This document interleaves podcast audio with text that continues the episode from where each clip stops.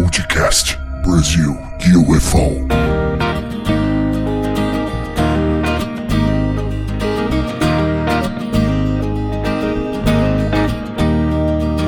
Olá, sejam muito bem-vindos os amigos ouvintes do podcast Brasil UFO.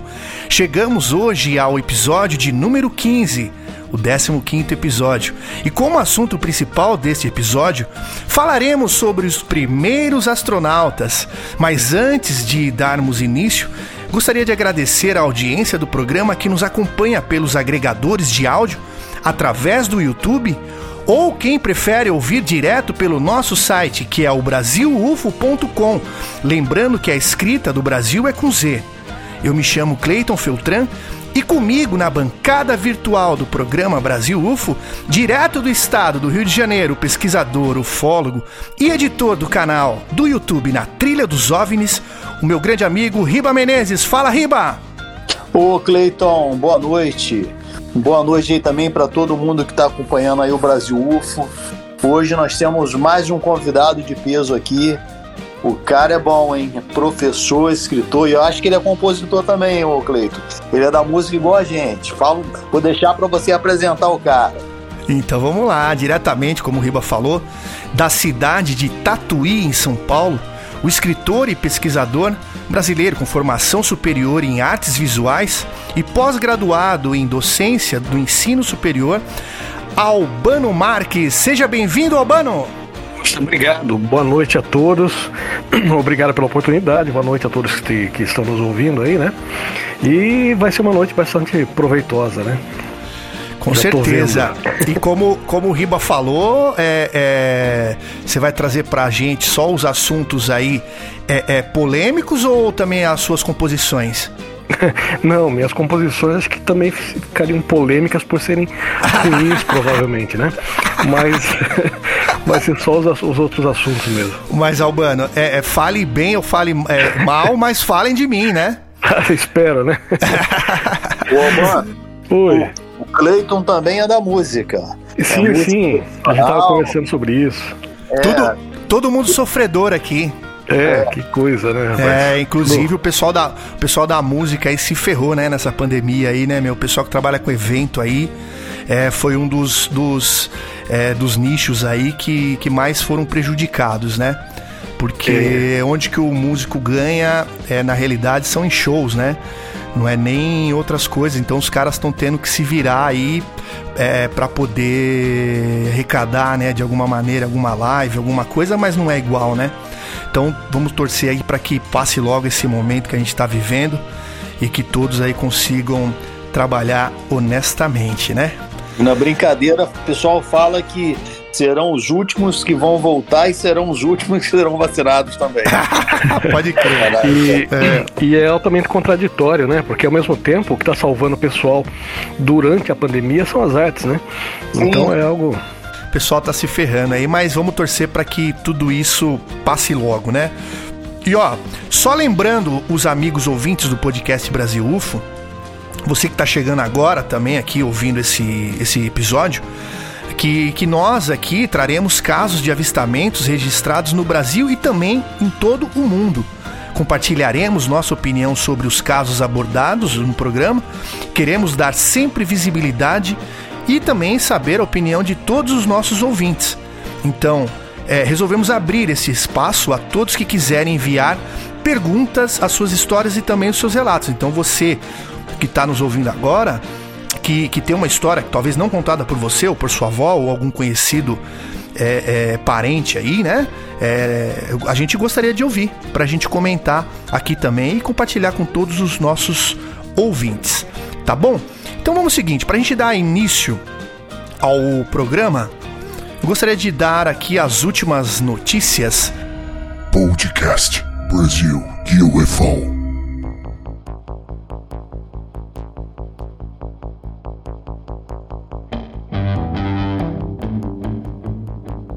Programa Artemis. O governo federal assinou nesta terça-feira, dia 15, um acordo com a NASA, a Agência Espacial dos Estados Unidos, para realizar voos tripulados à Lua, levando em 2024 a primeira mulher ao satélite natural da Terra. O Brasil é o único país da América Latina e o 12 do mundo a entrar para o programa Artemis. É um esforço da humanidade para conquistar um espaço profundo. E o Brasil não, não podia ficar fora de jeito nenhum. É um ótimo momento para o Brasil participar deste programa, comentou o ministro da Ciência, Tecnologia e Inovações, Marco, Marcos Pontes, que é o nosso astronauta, né? Citando o Santos Dumont, o pai da aviação, o embaixador dos eh, Estados Unidos no Brasil, Todd Shepman, disse que o acordo visa a exploração civil eh, e pacífica do espaço, além da, eh, de obtenção de informações. A decisão do Brasil enfatiza a aspiração conjunta dos humanos à Lua até 2024 e o aprofundamento da exploração espacial. Espero ver a Lua, a bandeira brasileira ao lado da bandeira dos Estados Unidos, afirmou. O programa também se propõe a desenvolver tecnologias e experiências para uma futura missão humana a Marte. Estamos no caminho, né? Albano, você como nosso convidado, o que, que, você acha aí sobre essa, essa participação do, do Brasil nesse, nesse programa? Estamos atrasados ou não? Bom, com certeza estamos atrasados. Porém, né, em relação ao resto do mundo, eu acho que não. Acho que a gente também, por outro lado, não está atrasado. No entanto, eu acho fantástico, acho isso maravilhoso e, realmente necessário, né? E, inclusive com a ideia de estar tá levando, né, a primeira mulher, né? Agora, o, não sei se citar Santos Dumont para norte-americano é uma boa, né? Mas ah, tudo é? bem. É, aí, aí fica, aí fica, fica aquela briguinha, né? Brasil e Estados Unidos tal, né? Mas, é, é, é, talvez foi até proposital mesmo ali, né? Mas é bem legal, acho legal e sempre achei legal a ideia, né? Do, do, do independente de questões políticas, né? Não estou entrando uh -huh. nesse detalhe, nesse, claro, nesse detalhe, claro. mas a ideia do, do astronauta tá nos representando, né? Do primeiro astronauta brasileiro, né? Tá representando nesse sentido, acho bem legal. Aliás, eu tenho aqui um presente dele, tem uma camiseta enviada por ele aqui. Olha, que ele legal. É lá de Houston, tá aqui, da NASA.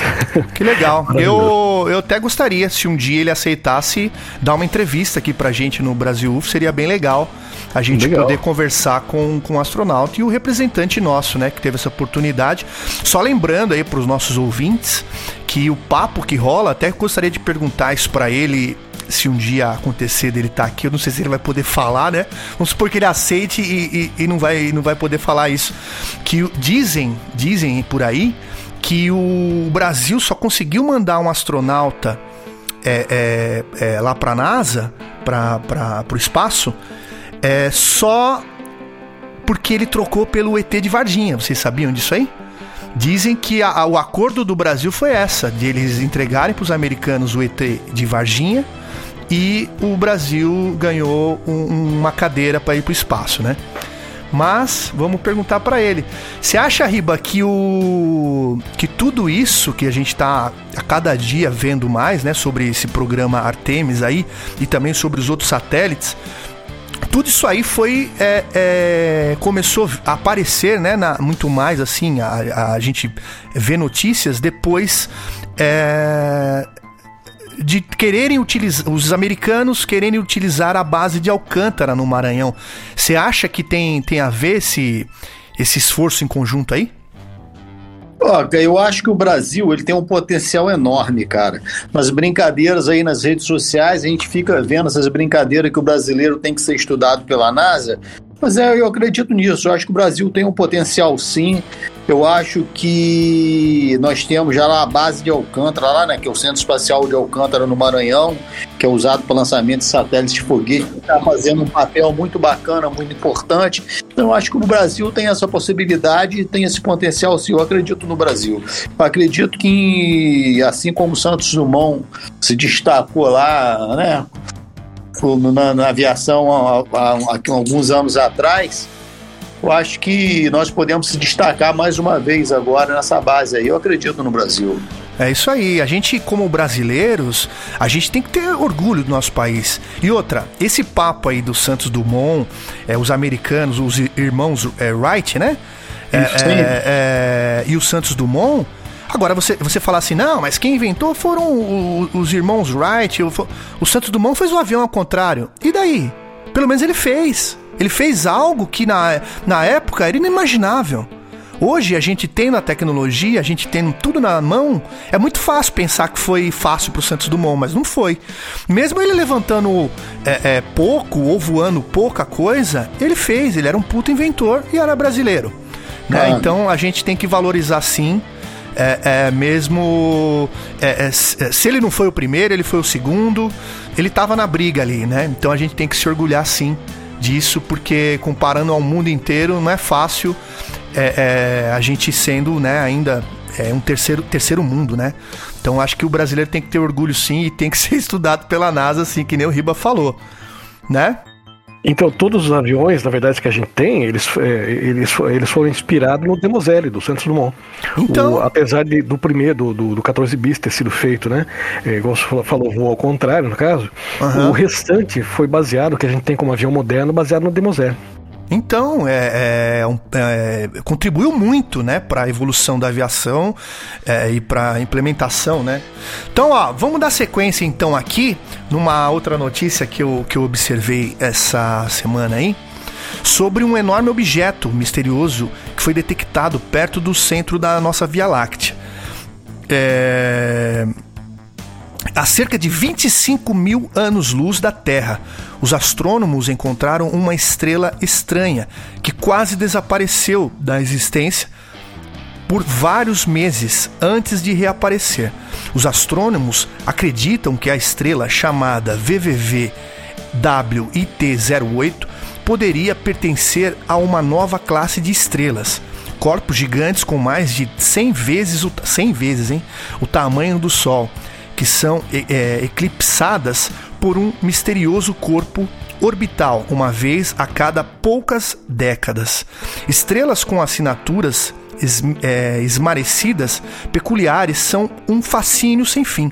Embora o espaço seja uma é, maioria relativamente seja de maioria relativamente vazio, é lógico que com todas as coisas lá fora, algumas delas se alinharão de tal forma que as estrelas são é, escurecidas da nossa perspectiva terrestre, é, de tempos em tempos.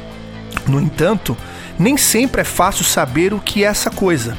Se é um planeta, se, se, se é poeira do espaço, resíduos é, de um objeto rompido ou algo que estaria vindo em direção é, da Terra. Né?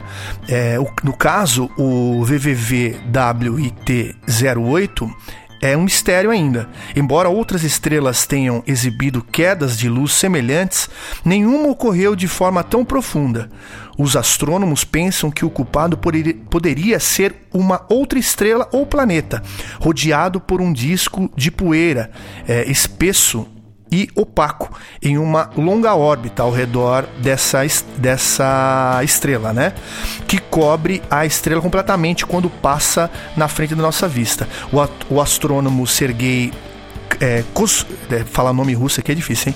Sergei Kopozov, da Universidade de Edimburgo, na Escócia, disse: É incrível que acabamos de observar um objeto escuro, grande e alongado, passando entre nós e a estrela distante, e só podemos especul especular qual é sua origem. É, nós sabemos que a peculiaridade da estrela não é um erro. É, o escurecimento também foi observado pelo experimento de lente gravitacional óptico usado é, usando o telescópio Varsóvia, que fica no Chile. O que significa que não foi uma falha, embora tivesse de ser um tipo muito estranho de falha. Os dados mostram que o evento de escurecimento durou aproximadamente se liguem, 200 dias, com uma curva de luz quase simétrica, apagando a luz da estrela em 97%. Então, quer dizer, ficou só por cento, é, 3% é, mostrando a luz para a gente. Né? A densidade de objetos necessária naquela região do espaço para um alinhamento casual de dois corpos aleatórios é muito maior do que é, a observada. Então a equipe acredita que os dois objetos estão gravitacionalmente ligados. O período orbital é desconhecido, mas deve ser pelo menos é, algumas décadas, de acordo com a modelagem é, da matemática, né? É, a pesquisa, essa pesquisa ela foi publicada no Monthly Notice of the Royal Astronomical Society. Nossa, mas é isso. É uma. É uma. para quem assim. É, não entendeu ainda, é como se ela. Como que a gente sabe que tem corpos né, no espaço? Quando é, a gente, o, é, o que emite luz são só as estrelas, certo? Nosso Sol é uma estrela, então quando passa algo na frente, a gente sabe que algo tem lá. E dessa estrela, alguma coisa muito grande passou na frente é, dela para cobrir a luz, né? Para deixar ela, ela sem mandar a luz para a gente durante 200 dias, né?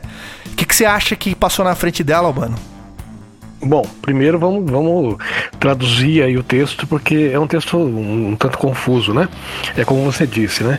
Então tem a estrela, né? 100 vezes maior que o Sol, Sol eles alegam, né?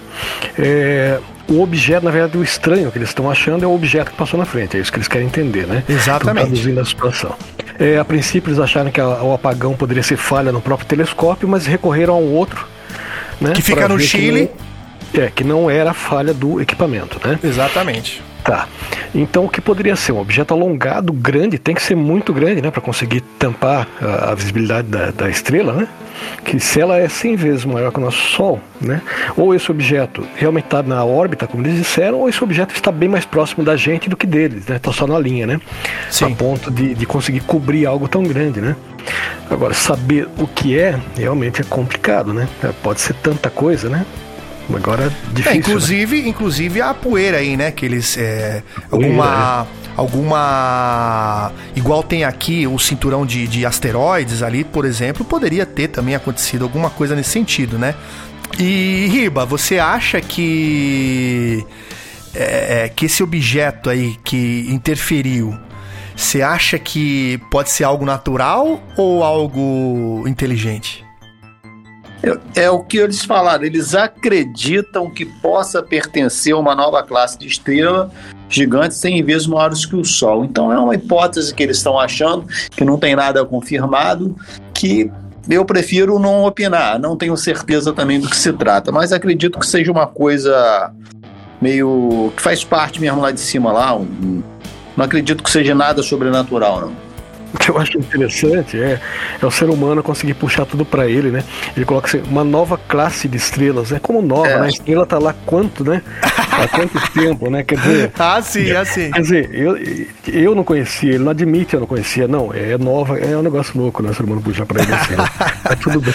É, o ser humano, até uns dias atrás aí, ele era o centro do universo, né?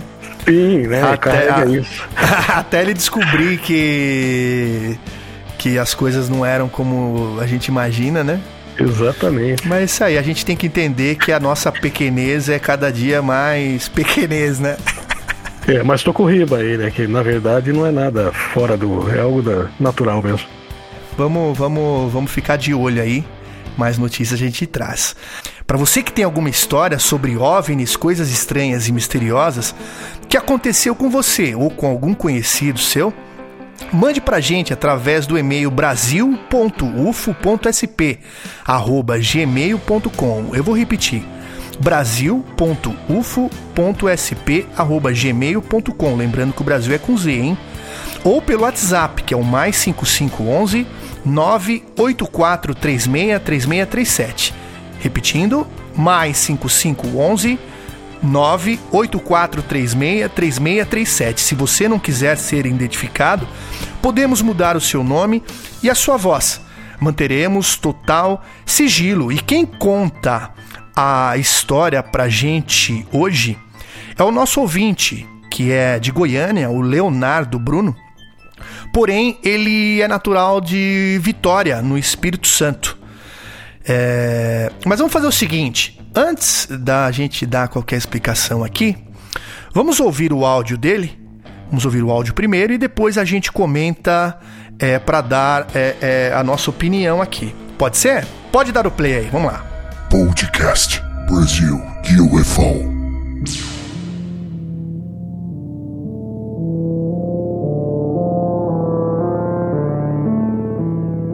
Prezados do Brasil UFO, eu gostaria de fazer um relato sobre uma experiência que eu tive.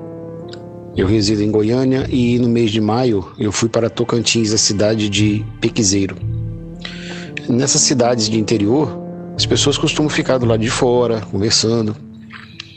E foi o que eu fiz. Estava muito quente, nós saímos, começamos a conversar. Eu e meu sogro, que é um senhor distinto, uma pessoa muito, muito séria. E ele conversando comigo e tudo, nós falando, estávamos falando sobre N coisas. E era uma noite muito limpa, não tinha nuvem, não tinha nada no céu. Tava, as estrelas estavam brilhando bastante. E enfim, quando nós estávamos assim, como me deparei, uma situação, eu sou muito observador do céu. Isso eu acredito ter sido dia 12 ou dia 13 de maio, o dia exato eu não sei. Mas eu vou chegar no ponto que vocês vão entender. No meu ponto de vista, eram essa, essas naves, esses objetos, e com certeza eram os que estavam em Magé também. Fazia parte desse, desse grupo aí, porque veio uma, uma, um objeto uma distância de uns 2 quilômetros, 2 mil metros aproximadamente. Eu tenho noção de distância, que eu sempre gostei de aviação, dessas coisas. Então, esse objeto ele veio muito, muito devagar. Ele, eu chamei meu sogro falei, olha só aqui, olha ali o que está acontecendo. O que, que, você acha que é aquilo ali? Ó? Não tinha nenhum tipo de lâmpada de, de, de luz de identificação, né, intermitente. E o que, que aconteceu? Ele veio como se estivesse patrulhando a região e deu para perceber que ele era muito iluminado, né? Formato discoide pela, pela, pela silhueta, deu para perceber. Eu tenho experiência com esse tipo de coisa porque desde pequeno sou inveterado é, por, por esse tipo de assunto. Já vi várias, várias vezes, vários avistamentos. E aconteceu que esse objeto ele veio andando, veio voando, melhor dizendo, e ele como se estivesse procurando alguma coisa. Eu tentei pegar o celular, fiquei meio nervoso, porque eu nunca tinha visto uma situação dessa. É, o que, que aconteceu? Ele veio em direção é, sudoeste e olhando pelo mapa depois eu percebi que era aquela direção mesmo, batia com o litoral ali do Rio de Janeiro, né? No caso, as coordenadas, pelo que eu estava vendo.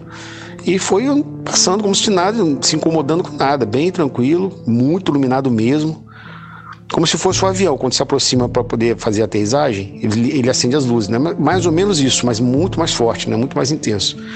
E ele veio, eu peguei o celular tentando gravar, não conseguiu, o celular não dava, como se tivesse a televisão fora do ar, uma interferência eletromagnética, eu não sei o que era aquilo. A gente ficou sem saber o que aconteceu. Eu, desesperado, fiquei meio afoito, por incrível que pareça, apesar de já ter tido várias experiências com isso. E, enfim, fiquei desesperado e comentando, não consegui nem dormir direito. No outro dia, através do Instagram, é, veículos, né, YouTube, essas coisas, a gente percebeu que tinha uma situação é, envolvendo OVNIs em Magé.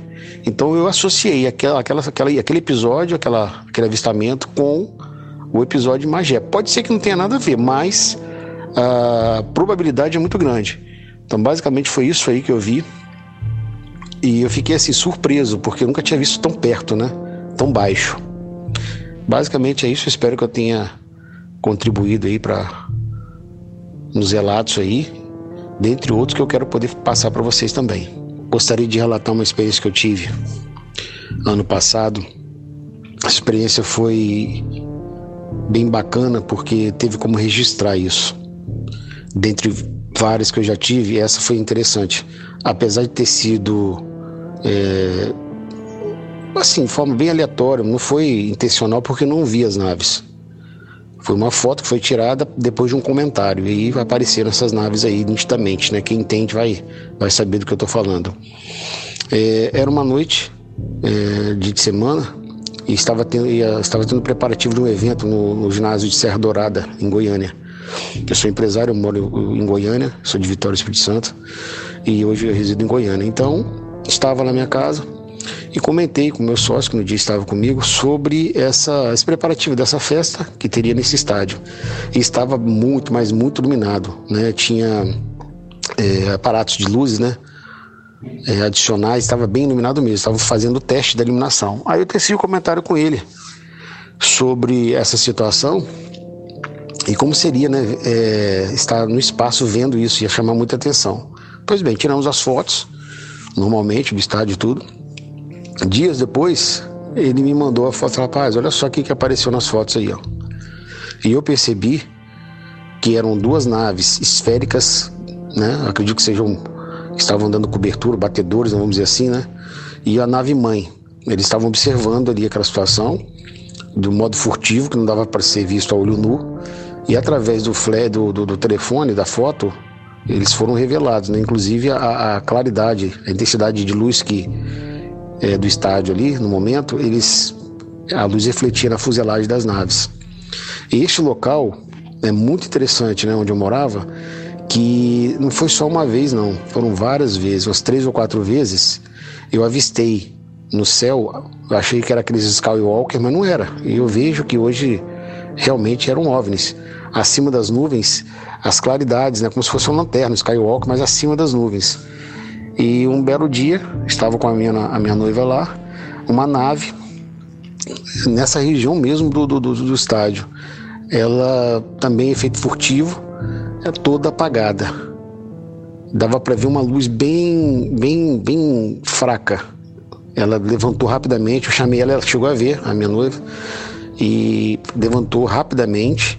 Ela estava como se estivesse ali patrulhando também. Levantou e saiu em alta velocidade. Não tinha como ser drone naquela velocidade, impossível, que é drone. Eu sei o que é drone, tem como distinguir. Então foi, foram essas experiências aí, eu enviei as fotos, inclusive, para o Brasil UFO. Espero que eu possa contribuir da melhor maneira aí é, para vocês e ouvir de vocês os relatos também. E é isso, gente. É certeza absoluta de que nós não estamos sozinhos e os contatos já estão acontecendo já, com mais frequência e contundência agora. Cleito, meu prezado, eu até hoje eu não sei te dizer o que aconteceu. Sei que foi muito real, foi uma coisa assim, bem diferente, eu nunca, eu tenho 46 anos, nunca pensei que fosse vivenciar. E essa de Tocantins aí, rapaz, foi uma coisa bem. O meu, meu sogro ficou até assustado. Ele é pastor, né, evangélico, e ele não tem dúvida, né, com relação a isso também. Depois dessa aí, principalmente. Nós não estamos sozinhos, não, pode ter certeza disso. Eu sinto, às vezes, presenças assim quando eu tô sozinho, umas coisas assim bem, bem diferentes.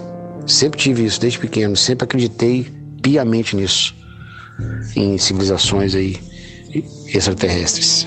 Totalmente. Podcast Brasil UFO.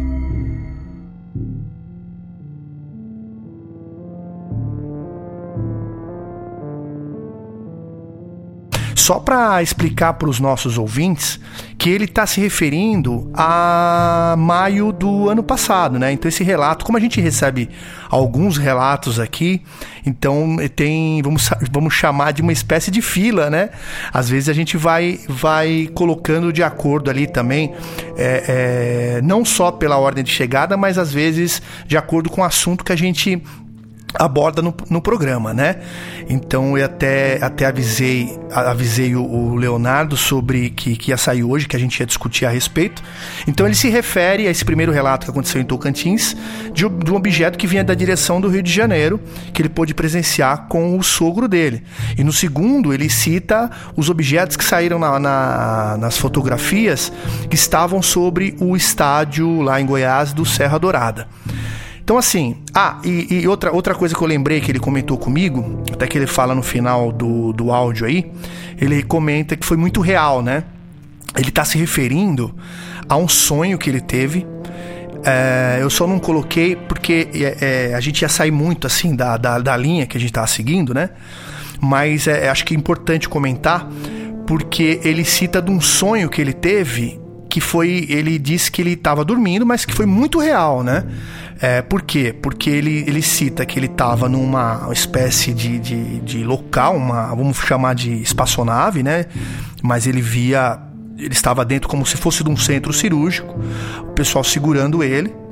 Uns, ele, ele dizia que tinha por volta de 1,20m, 1,40m, segurando ele, tentou se debater é, para poder sair daquela situação e veio seres maiores para segurar ele e esses seres conseguiram segurá-lo. Depois aplicaram uma injeção no braço dele. E quando ele acordou no outro dia, ele estava com uma mancha no braço, uma mancha vermelha no braço. E até a mãe dele achou estranho, falou: "Ué, você não tinha essa mancha? O que que é?" E ele, ele dizia que ele disse para mim, né, que essa mancha ela ela doía, não era algo comum. Então, Albano, pegando o áudio que ele falou, mais esse que eu contei agora. Você acha que tem a possibilidade também, Gostaria do seu comentário dos dois primeiros e também saber a possibilidade é, é, desse tipo de abdução, que a pessoa é levada não em corpo, mas talvez em alma e, e o espírito ali é, reflita na, na, carne, né? O que, que teria acontecido na sua opinião? É, a, minha, opinião é a seguinte. Primeiro, se fosse. Eu, eu tive. Você sabe disso, eu tive contato com, com muitos arquivos governamentais, né? Meu padrinho era um dos pesquisadores oficiais, né? Da, da Força Aérea, né? E de acordo, a gente seguia também no grupo que, que eu pertencia, né? A gente seguia a, a, a ideia do, do questionário da Força Aérea, né? Analisando por esse lado, num, tá, é, é, não desmerecendo o Leonardo, pelo contrário, só estou acrescentando uma informação, tá, Leonardo? Eu já, já explico. É, aos olhos de, de, de uma pesquisa militar, eles já ficariam um pouco assim. Por quê? Porque uh, uma das coisas que eles perguntam no questionário é, qual conhecimento, né, qual tipo de leitura a pessoa tem, qual tipo de filme ela curte, qual por quê? Porque quanto menos conhecimento você tem da área e você cita uma coisa, sinal que você não inventou na cabeça deles. Sim. Né, que eles são bem frios, né? Uhum. Mas o Leonardo o tempo todo ele, ele coloca, né, nos depoimentos dele, situações do tipo, ele até diz o que eram as naves, né? Ah, eram batedores, ah, eram estavam em patrulhamento. Ele já atribui a função, né? E ele diz que ele tem o tempo todo esses contatos e que desde pequeno ele tem e de que desde, entendeu? Ele, ele enche de uma série de coisas que aos olhos desse pessoal mais militar, eles colocariam, tipo, opa, peraí, vamos com calma. Eles têm até análise por psicólogos e tudo mais, uma série de coisas que eles vão tentando derrubar esse tipo de coisa. Porém, agora vem o meu ponto de vista, né? Tá, Leonardo? Agora é o meu ponto de vista. Só colocando isso, porque eu acho necessário, né, para todo mundo que pesquisa ufologia, ver, ver vários pontos, né? O meu ponto de vista, eu sou bem mais aberto e não sou tão radical nesse ponto, né? Porque eu também já tive várias situações e respondendo ao que o, o Cleiton perguntou, Leonardo, eu acredito sim, extremamente possível. Tá? Acredito extremamente possível. Acredito ser extremamente possível esse tipo de abdução. Aliás, é, você falou em questão de espírito, de ser levado de outra forma, né? Até nem acredito que seja uma questão de é, eu vou me estender um pouquinho mais, só coisinha rápida, vou tentar. Não, fica tranquilo, pode ficar à vontade. Tá? É, nós somos pura energia, tá? Isso é fato. Isso é fato. Né? Eu até no, nos meus livros eu coloco muito essa situação, né? Que lá vou eu me repetir de novo. Já tem quem me acompanha já conhece essa minha fala, né? Mas se eu apontasse, se eu tivesse uma lente ultra mega master blaster hiper super upper, né? É, uma lente hipotética, né? E apontasse para qualquer ser nesse planeta e fosse dando zoom, eu ia passar todas as camadas né, de tecidos, todo, todo tipo de músculo, né, ossos, toda a estrutura, né, sangue e tal, ia passar células, ia cair, todo mundo já sabe, na, no átomo, né? Que seria a menor partícula se fosse, porém não, não, né? Daí tem a, a, as partículas que, que o compõem, né? Prótons, nêutrons, elétrons, e vamos além, porque tem as subpartículas, né? Quarks, neutrinos e outras tantas mais, né? Que não cabem aqui. E chegaremos num ponto onde tudo isso é espaçado, há um espaço como um mini sistema galáctico, um mini sistema planetário, né? E resta pura energia, né? Ou seja, todos somos feitos da mais pura energia, tudo, tudo que existe, né? Até os egípcios acreditavam que se eh, a gente acelera, né? Tem energia densa. Essa mesa, eu estou sentado aqui, tem uma mesa, é uma energia parada, né? Uma energia densa. A luz é uma energia em alta velocidade. Se eu acelero essa energia lenta, ela chega à energia mais rápida, que é a luz. Se eu acelero a luz, ela chega ao espírito. Se eu acelero, né? O, o espírito, eu atinjo outros níveis divinais, né? E assim vai. Os egípcios já tinham esse tipo de conhecimento, né? Em algumas, alguns escritos dele, deles. Lógico que não dessa forma tão clara que, que eu estou colocando, né? Mas leva a isso. O que eu estou querendo dizer com tudo isso? Sim, tudo é possível, porque nós somos pura energia.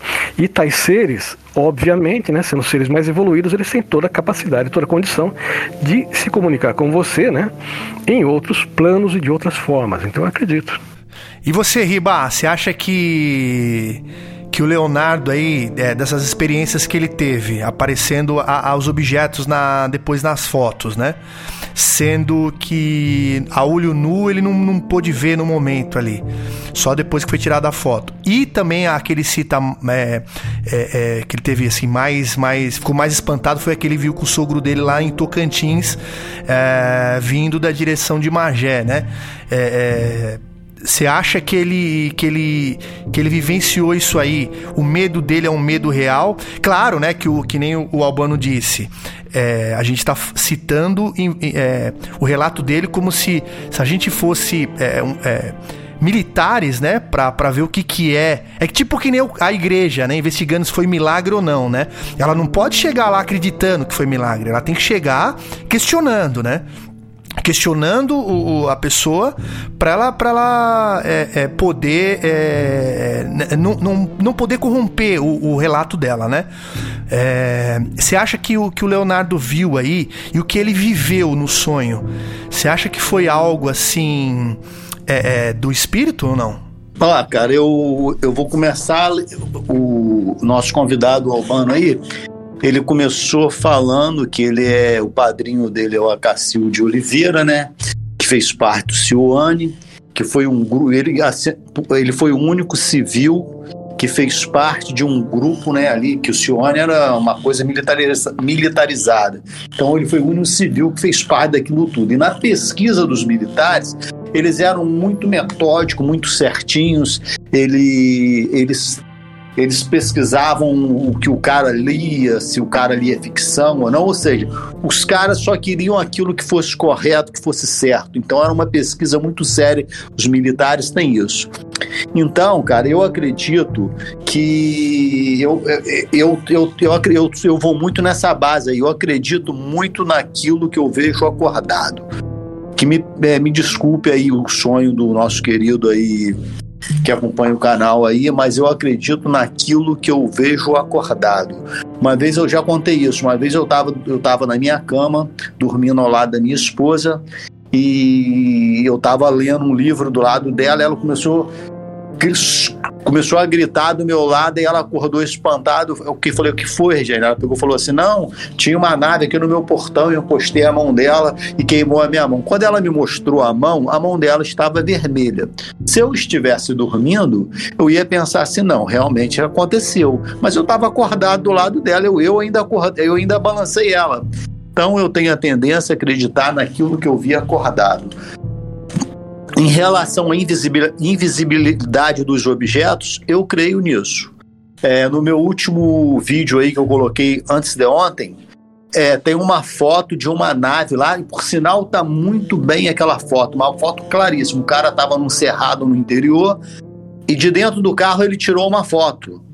Só que quando ele tirou a foto, ele não viu nada. Quando ele chegou em casa, o objeto apareceu. Se vocês olham lá no meu canal, na Trilha dos Jovens, tem uma foto perfeita de um caso desse. Entendeu? Então, na invisibilidade dos objetos, eu acredito. Mas nessa, nesse lado aí de sonhar, me desculpa, eu não acredito muito não. Eu acredito naquilo que eu vejo acordado. Com todo respeito ao nosso amigo aí. É, eu eu já, já sou o seguinte, eu, eu acho eu acho que que isso que o Albano citou também, da gente ser energia, é uma forma da energia refletir na nossa carne, né? É, de alguma maneira sendo que nem se você que nem você falou aí da mão da tua esposa que estava vermelha. É a mesma coisa. Para ele, o braço dele estava vermelho. E teve outros ouvintes também que citaram é, é, coisas parecidas também, que foram abduzidos, é, não em corpo, mas em sonho. Ali para ele foi em sonho. Ah, mas foi muito real. E o cara acorda com uma mancha na testa, com não sei o que, não sei o que. Então tem alguns relatos que a gente recebe dessa maneira. Porém, é, se a gente for pesquisar da maneira terrestre, da maneira militar, da maneira lembrando que aqui é, é, eu já fui militar um dia, é, eu não sei se vocês já também já serviram tal, mas é, é, é, é, proposital, né? Tem que ser uma coisa mais fria e uma coisa aqui é um programa, né? Que a gente, a gente acho que ninguém aqui é cientista, todo mundo vai atrás, é pesquisador, gosta do assunto, né? Mas é, é muito importante, né? Eu só tenho a agradecer ao Leonardo assim por contribuir com a gente com esses relatos porque é um mistério que a gente levanta aqui, é, é, não que a gente duvide, mas é um mistério que, que é incompreendido é, por todos nós, né? Então, esses mistérios, assim, claro que a princípio, é, Leonardo, você a princípio só teve um sonho, mas o sonho refletiu em você de alguma maneira ali, né? Mas eu acredito sim que tem mistérios, existem coisas que são invisíveis ao nosso campo visual, né? A nossa, a nossa retina. É, pode ser também é, é, é, cruzar, né? Portais, cruzar a energia, né? A grade de energia aí, cruzar dois mundos, enfim. É, é, aí vai ter assunto pra, pra caramba, né? Eu só tenho a agradecer ao Leonardo pelo envio aí do, do, do relato pra gente. E com certeza aí, Leonardo, a gente vai querer ouvir mais aí dos seus relatos aí. Quem sabe aí numa próxima que a gente tiver com os amigos do canal, você estará junto com a gente aqui também. Podcast Brasil UFO.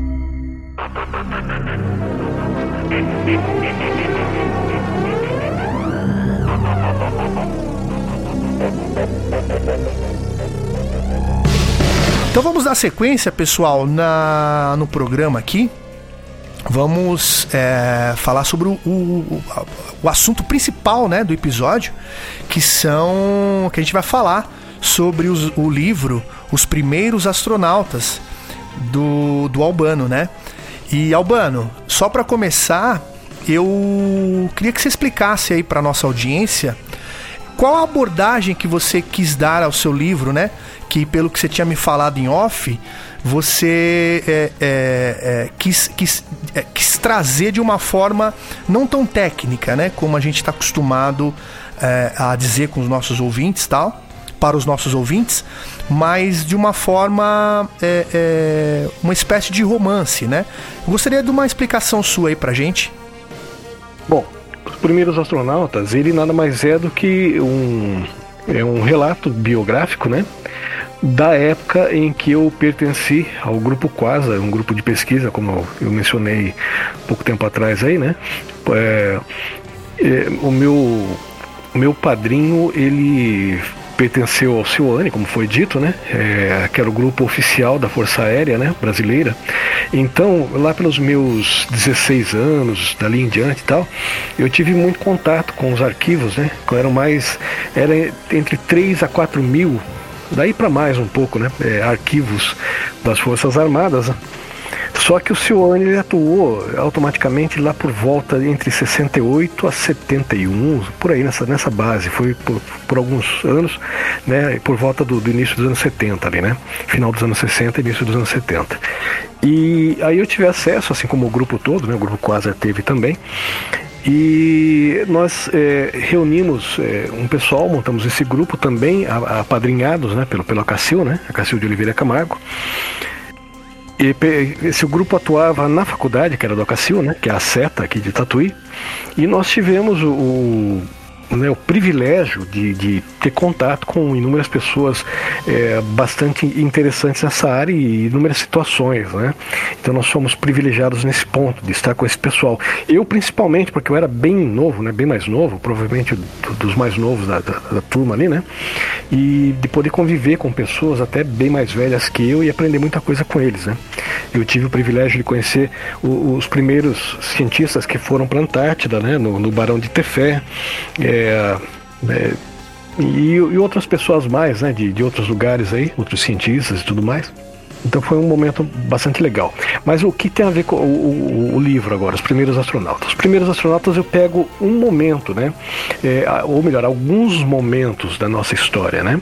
É, eu pego momentos onde eu, apesar de não ocorrerem na mesma linha é, de tempo, então eu crio uma linha fictícia para amarrar todos esses eventos, tá? Porém, tudo que eu relato lá é baseado em ocorrências reais, tá? Então é, é isso, é uma, é um, uma narrativa romanceada, né? um relato romanceado. Porém, as bases são todas reais, tá? O que, que ele menciona, na verdade? Ele menciona o nosso encontro durante uma pesquisa de campo, né? O nosso encontro com pessoas que se autodenominavam extraterrestres. Tá? Então o livro ele foca nesse ponto. É como é, um, um pequeno momento de uma aventura. Tipo assim, ó, tô saindo daqui, vou até o outro lado da cidade e já volto. Então é aquele momento tal. Então não é toda a nossa história, mas é um pequeno momento dentro da nossa história. E eu tento situar dentro dessa aventura todos os integrantes do, do grupo Quasar como uma homenagem a todos. Até porque, porque eu resolvi fazer isso? Eu resolvi, na realidade, concluir esse livro agora. Uh, ele já era para estar concluído há muito tempo, mais de 20 anos. Porém, eu resolvi lançar ele agora no final de 2000 e, e 2018? Perguntando para minha esposa aqui, que é na minha memória. 2018, né? concluí né, o, o, livro né, agora para lançar, né? Isso, 2018. No final de 2018 eu concluí ele para lançar. Né?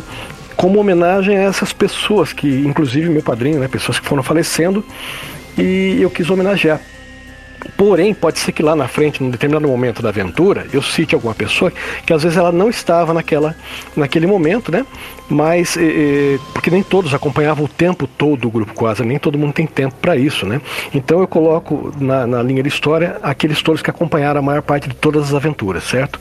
Mas tudo é base real, todas as pessoas são reais, todos os locais são reais, certo?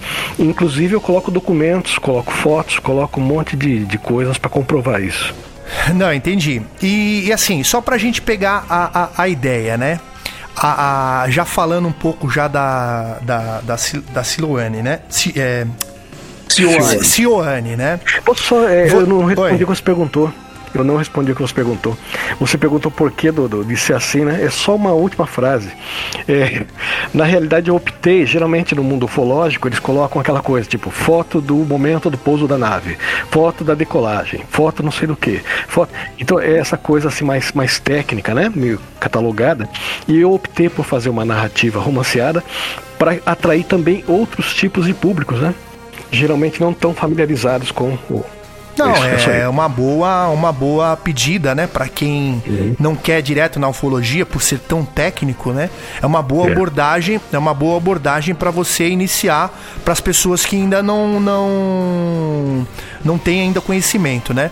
Só para levantar aqui, Riba, antes de você fazer sua pergunta, eu queria saber, o, o, o Albano, é, por qual motivo a, a, a Cioane foi criada? Ela teve um assunto assim é, é, é, principal, né, a, a, que ela foi criada, né, e depois foi levantando outros, é, outros eventos, outras, outras documentações. Você poderia falar para gente assim um pouquinho disso aí? Olha, na realidade é assim. Eu estou remontando toda a história agora num livro, no próximo livro, num, num dos próximos, né? Eu estou remontando que vai ser exatamente sobre o, o que é um civil no Cione, né? E eu estou levantando isso junto ao Edson Boaventura, junto a várias pessoas, né? Porque o Edson foi uma das pessoas que recebeu uma das, ah, algumas das pastas, né? uma parte das pastas né? dos arquivos. Então ele está me ajudando nessa, né? de poder remontar essa história. E também o Acacilzinho, né? o filho do Acacil. Então a gente está reunindo o pessoal e conseguindo remontar cada coisa. O que eu posso te dizer até certo ponto, porque eu estou dizendo do, do, Edson? Porque o Edson foi é, um dos caras também que conheceu um dos brigadeiros do Cioane, né? Então ele tem uma outra parte da, da situação. É, o que eu posso te dizer é que o meu padrinho, ele, e como eu te disse, ele era dono da faculdade, ele estava dando aula, né? Ele estava numa sala de aula.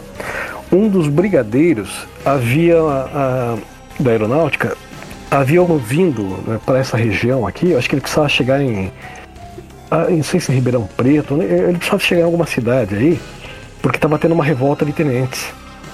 Né? E eu não sei porque Cargas d'Água ele ficou preso aqui no, no, no, local, preso no sentido de não estava conseguindo sair daqui, da região, e indicaram para ele ir até a faculdade, até a escola e falar com meu padrinho porque ele tinha um avião, né?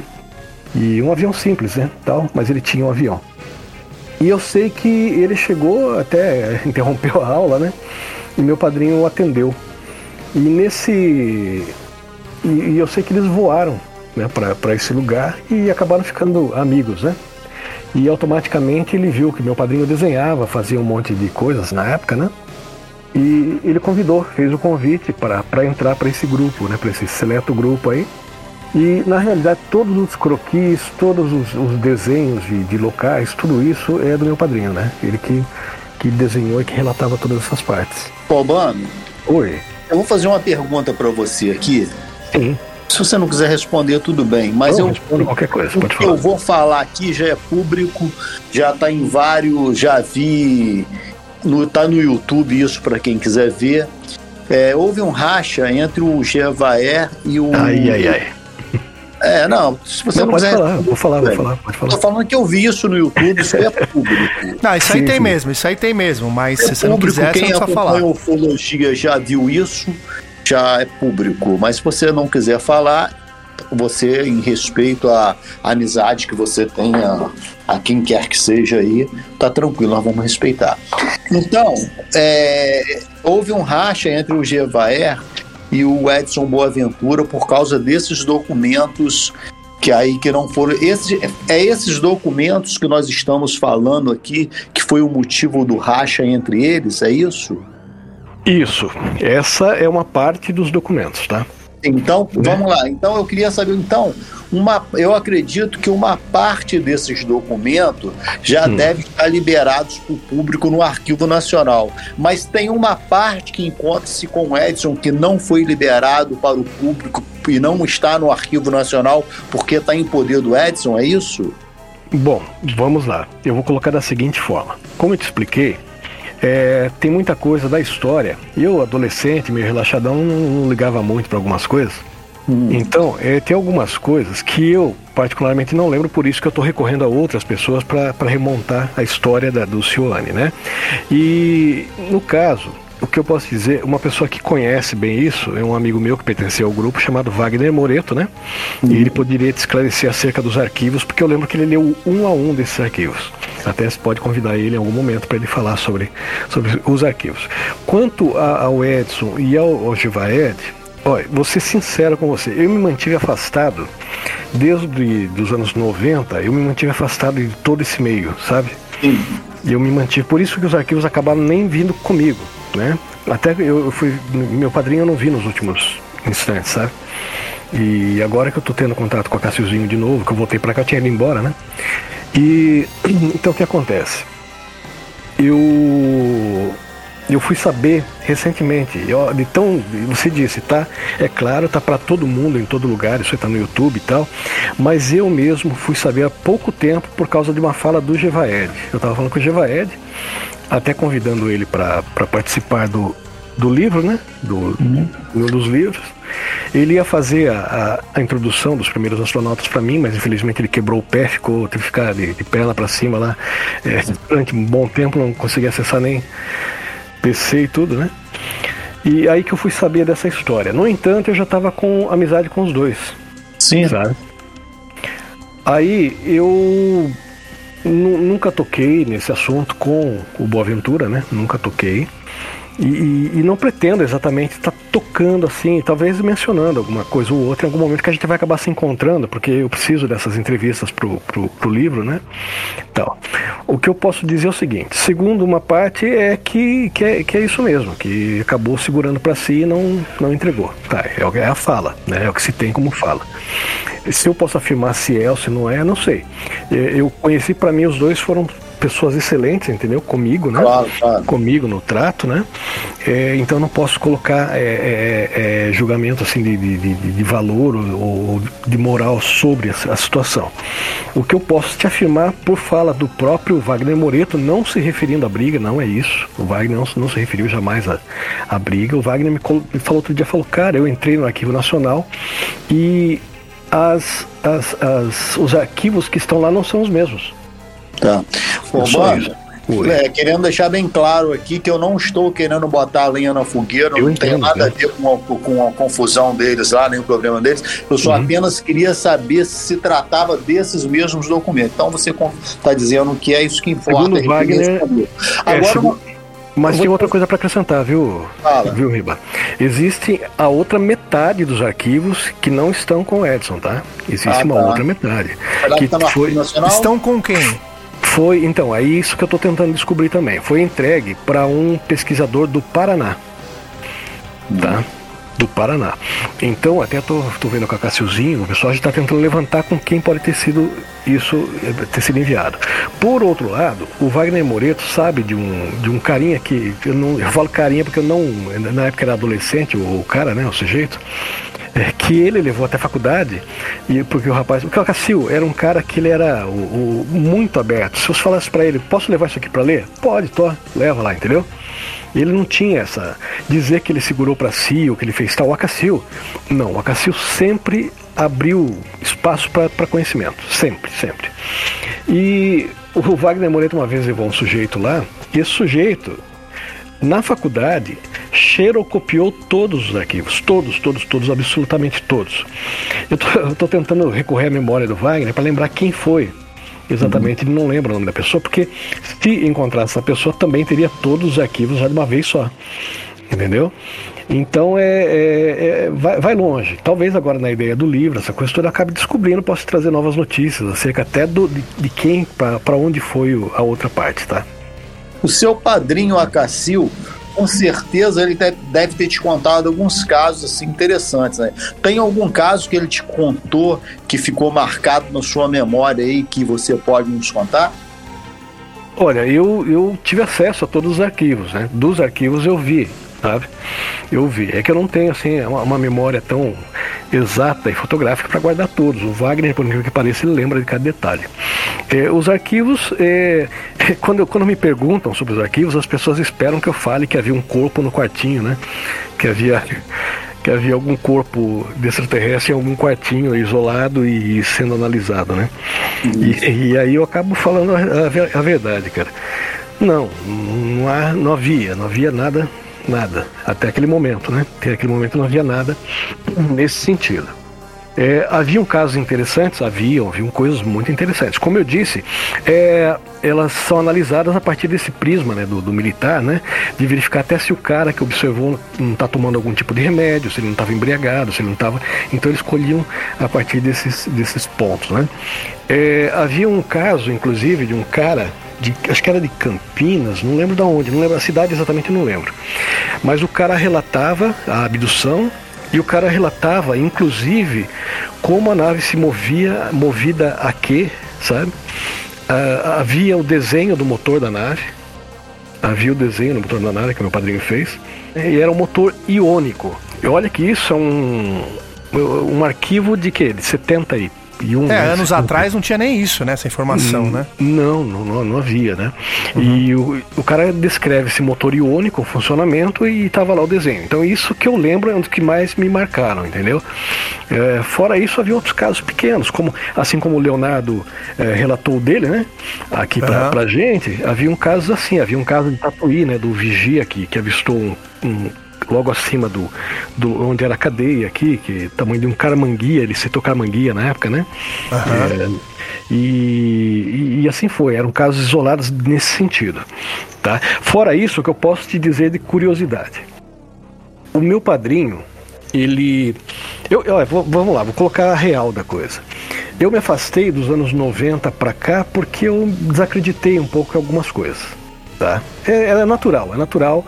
É, vida se faz assim, né? Você passa por uns certos momentos, você analisa, vê o que pesa tudo aquilo, isso me interessa, não me interessa, e beleza.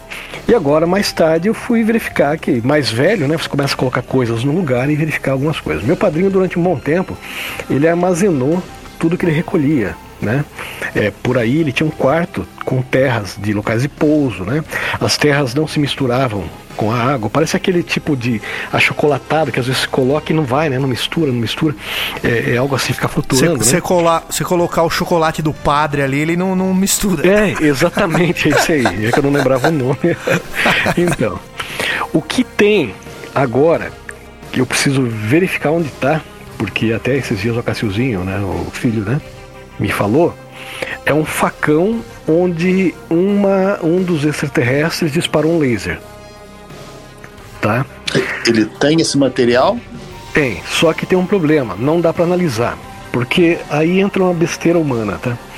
É, o, meu padrinho, a faculdade tinha de tudo. Eles tinham é, marcenaria, tinha. Não, é uma faculdade. Tem até um, tem até um planetário na faculdade, pra você ter uma ideia. O né? Acassu é de Tatuí? É de Tatuí, isso. E okay. onde hoje é o colégio objetivo, né? É, é a faculdade, que era a faculdade, tem até um planetário. O filho dele também mora em Tatuí. Sim, sim. Mora então aqui. você tem acesso a ele total. Total. Se quiserem vir para cá qualquer hora visitar, sem problema. Fechou. Fala do facão aí que você tava falando. Então, cara, o facão, um sujeito quis fazer um agrado pro meu padrinho e amolou o facão, cara.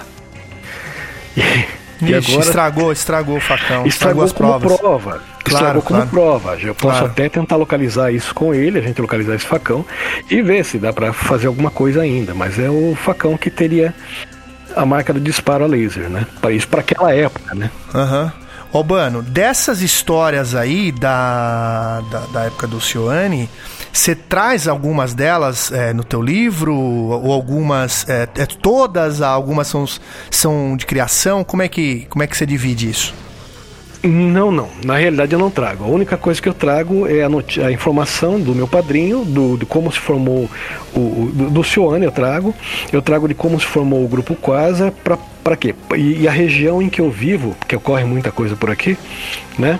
Então eu trago é, uma ambientação para introduzir a pessoa naquele momento de aventura onde eu encontro os tais extraterrestres, tá? Entendi, entendi. Eu estava eu tava pesquisando aí que na sua região tem a Torre de Pedra, né? Tem o Morro do Gigante Adormecido. Eu gostaria de saber se tem moradores assim que moram em frente a esse morro, se eles já viram alguma coisa, você já teve lá conversando com eles na época do Quasar. O que que você tem para falar de lá? Sobre, sobre os moradores, o que, que eles já viram lá nesse local lá? Em frente a esse famoso aí Morro de, do Gigante Adormecido e na Torre de Pedra. O que que aparece lá? Então aqui nós temos é, Torre de Pedra é, é para onde a gente sempre estava, era nosso quintal da casa, né? E é lá que começa a aventura do meu livro, inclusive, né? É, eu, eu, crio a ambientação e é lá que a gente encontra o outro grupo, né?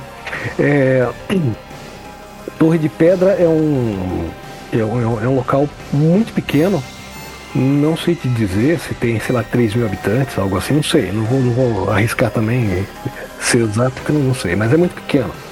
Né? E é uma cidade aqui né? da nossa região. É, essa torre, na frente dela tem alguns platôs, tem morros em volta, assim. Fica na região também do, do, do Morro do Gigante Adormecido, né? E da torre, sim, os moradores eles veem constantemente luzes saindo. Eles chamam de mãe do ouro, né? E é, lagarto de fogo, negócio assim, né? Do, do, do é, lagarto dourado e coisas do gênero, né? É, são luzes que saem, uma certa cauda até às vezes de luz, né? E eles saem de, da ponta da torre, de dentro da torre, né? E segundo os moradores, e eles pousam nos platôs próximos, né? Inclusive, até a gente já, já foi atrás disso, de, de tentar analisar isso, e por fim não levou avante, de, a história, da ideia de que a torre seria oca, né? Não sei uhum. se ela seria oca, mas de repente que ela possa ter alguma passagem, pode, né? Sim. Ô, ô Albano, é, é, você quer falar, Riba? Não, pode fazer, depois eu faço a pergunta, pergunta aí. Albano, você mencionou para mim Hum. É, agora não sei se são os mesmos, né? Que são esses alienígenas, esses extraterrestres aí que você menciona no seu livro, que é, falariam sobre. É, que falam, né? Sobre eletromedicina, medicina é, de alguma maneira, assim, acupuntura, é isso ou não? Isso, vamos lá. É. Bom, são duas situações. Eu menciono, como, como eu disse, numa única linha de tempo. Porém, é, o primeiro contato com esse tipo de, de, de seres, quem teve foi o, o, Francis, que era um dos nossos associados, né? Que infelizmente já faleceu, né? Nos deixou. E era um, era um gênio. Francis, eu posso. É, olha, era um cara que, olha, eu conheci muita gente fantástica, mas o Francis era um gênio. Era um gênio do, do nível, para mim, para mim, vou falar, ninguém tem como validar isso, mas eu, só quem conheceu, do nível de Nikola Tesla para frente. Nossa, que absurdo! Sim, é. O Francis era um cara, infelizmente, a humanidade perdeu de, de conhecer. Mas vamos lá. Quem teve o primeiro contato foi o Francis em Brasília, quando ele residia em Brasília, né? Ele foi ele... membro do grupo Bazar? Sim, sim, ele é um dos integrantes aí fantásticos do, do, do grupo, né? E a, a, primeira turma ele conheceu lá. Porque a ideia é a seguinte: eu, eu ah, vou dar spoiler do livro? Não, vou falar a real, né? O pessoal vai ler na íntegra lá. A ideia é a seguinte: são pessoas que. Eh, Aí vem a afirmação, eu não posso provar nada dessa, dessa, desse ponto em diante, tá? Aí fica na, na fala de, de, deles, né? É, eu, eu só vivenciei e, e relatei. É, imagine seres que vieram para cá na formação do planeta, né? E automaticamente eles ficaram presos aqui. Ficaram presos na, nessa roda de reencarnação, né? Segundo eles acreditavam, né? Uma parte dessa, dessa turma, né? E a ideia deles é que eles foram rememorando, né? No decorrer dos anos e eles precisavam retornar para o mundo deles, tá? Então esse foi o primeiro contato com, com um grupo desse. Mais à frente, né? Aí e, e nesse, nessa outra, nesse outro contato eu também já, já estava junto, que daí é o, o Menacon entra em cena, né? Que é o meu personagem principal lá. E daí, através do Menacon, que veio para do, do, do, planeta dele, que traduzindo seria quase como a Bitânia, né? É, ele veio para nos tra trazer também ensinamentos. Ele veio para para explicar para a gente, né, é, que a Terra passaria também por, além de tudo isso desse pessoal que né, para voltar, o Menacon também veio é, para falar que a Terra passaria por algumas, alguns problemas e que era necessário que a gente transcendesse por amor, senão a gente ia ter que transcender pela dor. Tá. E no meio desses ensinamentos, o Menacon realmente explicou isso que você comentou aí, que é a eletromedicina, né? E também acupuntura de terra. O que, que é a eletromedicina? Uh, eletromedicina é o seguinte: uh, segundo ele, é, se você corta o rabo da lagartixa, ele vai voltar a crescer. Uh, se você corta o dedo, ele vai cicatrizar. Se você quebra o osso, ele vai soldar. Porque se eu amputo a ponta do dedo, ele não volta a crescer. Segundo o Menacon, nos explicou, como eu disse, não para todos do grupo Quasar, tá? É com aqueles que tiveram contato, né? É, nesse momento. Segundo o Menacon nos explicou, o ser humano possui essa programação. Ele possui essa programação dentro dele, porém ele perdeu ao longo da, da, do, do, tempo, ele perdeu essa programação e várias outras, né? É, por uma série de fatores, desde o uso de remédios, de tipo de, de, de substâncias, é, desde de, de, questões morais, né? Ele foi perdendo isso, mas que ele pode resgatar porque essa programação ainda está lá dentro, tá?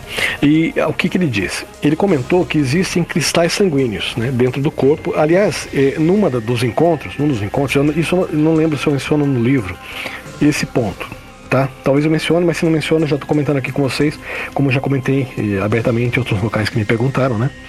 É, é, num dos encontros, ele foi para ensinar a medicina dele para médicos, tá? Em São Paulo, para alguns médicos em São Paulo. Inclusive, num dos encontros, uh, haviam alguns médicos aqui de Tatuí, eu estava junto. Eu não posso, infelizmente, citar o nome do, do, dos médicos, porque eu não tenho essa autorização. Quando, claro. eu falo do, quando eu falo do Francis, quando eu falo do Wagner Moreto, posso falar do Dilson, do, do, do Admilson, pessoal que fazia parte do grupo Quasa, eu menciono porque eu tenho autorização é, em papel, eu tenho autorização jurídica para falar, tá? Então, que eu consegui lo, lo, logo após, no começo do livro eu mencionava só o primeiro nome, depois eu passei a, a, colocar fotos e tudo provando, né? Porque eu consegui autorização. E algumas pessoas eu não tenho essa autorização. Então só vou mencionar que haviam médicos aqui de Tatuí também, né? É, participando desse encontro, onde ele falava sobre eletromedicina.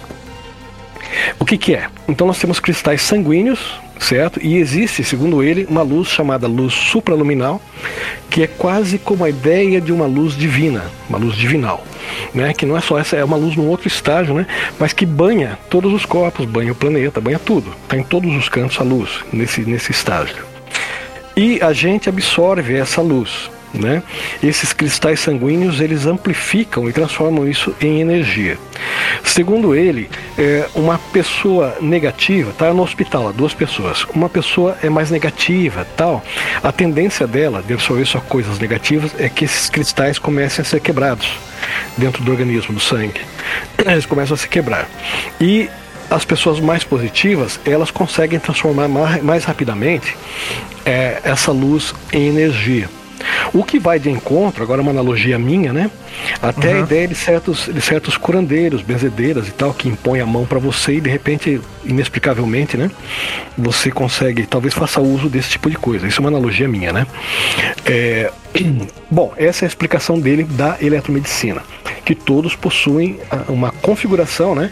uma programação celular para esse tipo de coisa e para outras tantas coisas, né? e que a gente foi perdendo durante o tempo. É coisa que a gente ainda continua perdendo. Né? Há uma, uma, um pessoal que acredita que a gente está perdendo visão à distância. Né? Eh, tem oftalmologista que vai negar isso, vai falar que não. Mas há pessoal que afirma que a gente está perdendo visão à distância, porque onde a gente sai só vê parede, né? A gente não vê mais horizontes, né? Não exercita mais olhar para o horizonte. Né? Sim. E esse tipo de coisa. E a gente tá, vai perdendo, né? Aí, daqui no mercado você pega o carro, né? Daqui na esquina ali, né? Sim. Então, é, é a gente está cada dia mais atrofiando várias, é, é o, várias ações e, e, e, e utilidades do corpo, né? Mas voltando à questão daí da acupuntura de terra. A acupuntura de terra, segundo ele, é o seguinte. É, eu também uso uma outra analogia para explicar isso aí. Eu, eu não lembro agora, eu chamo de corredor Bavic, porque na minha, na minha época era corredor Bavic, mas é, é, parece que é algo que um francês descobriu já nos anos entre 50 e 60, que é que e tem um outro nome hoje na ufologia, eu não lembro, geralmente o pessoal me corrige e fala esse nome aqui, que é o seguinte, cada ponto do solo tem uma determinada carga né? É um lado, uma carga positiva ou carga negativa, tá? No solo mesmo, na terra. Uhum. Né? Se você for lá e testar, existem pontos com cargas positivas, pontos com carga negativa. Até tem um amigo meu que pertencia ao grupo, vou chamar ele de Nelson, só primeiro nome.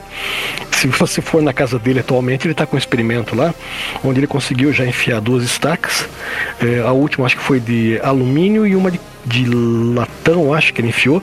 Ele já estava quase conseguindo tirar é, um, um volt da, da Terra.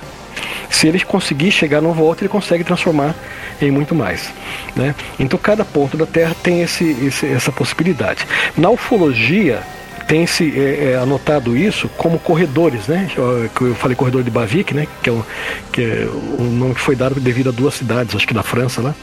É, onde você avista as naves nesses corredores, dando a entender Não, que essas é naves. O que você quer dizer é a grade, a grade magnética, né?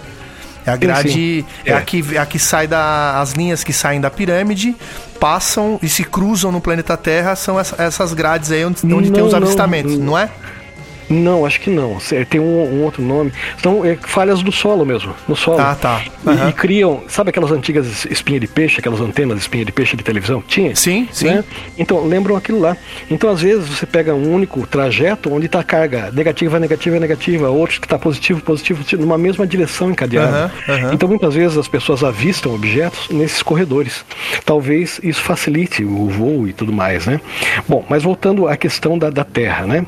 Eu usei isso para criar uma analogia de que o solo tem cargas, né?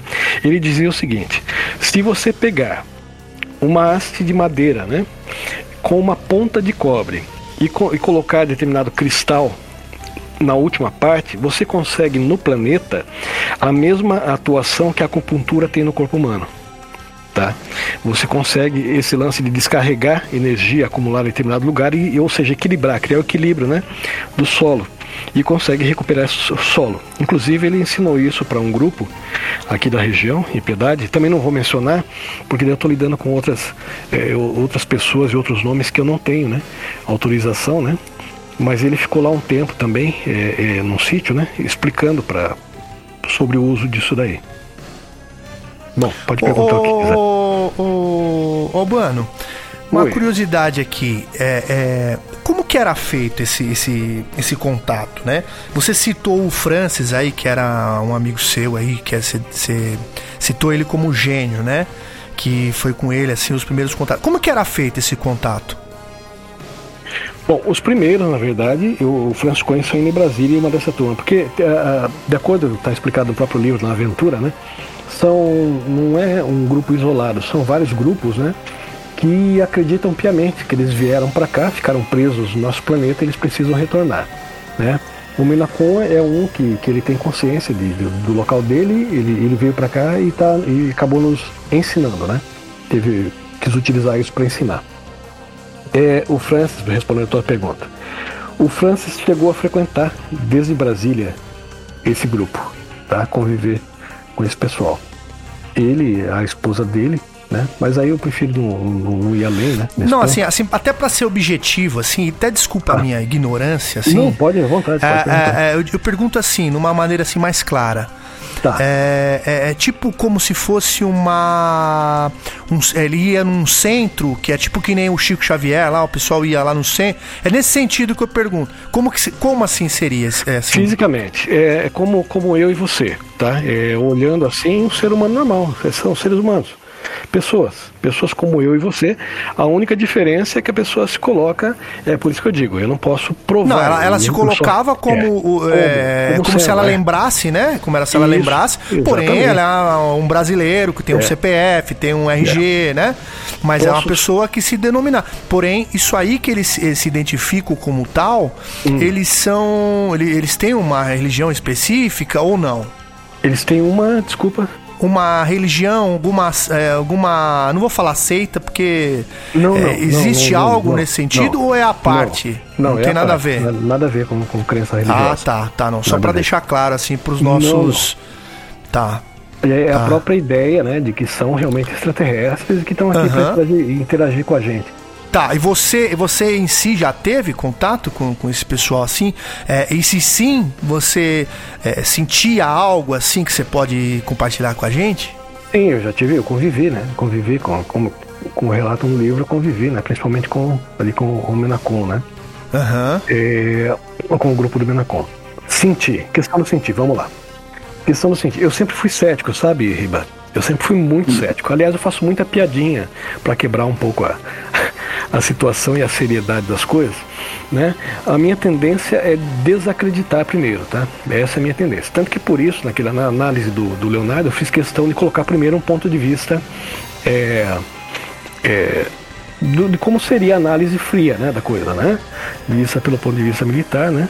mas dando margem que, respondendo a pergunta depois do, do, do, do Cleiton, né, se, era, se eu achava que era possível, eu falei que dentro da possibilidade, né?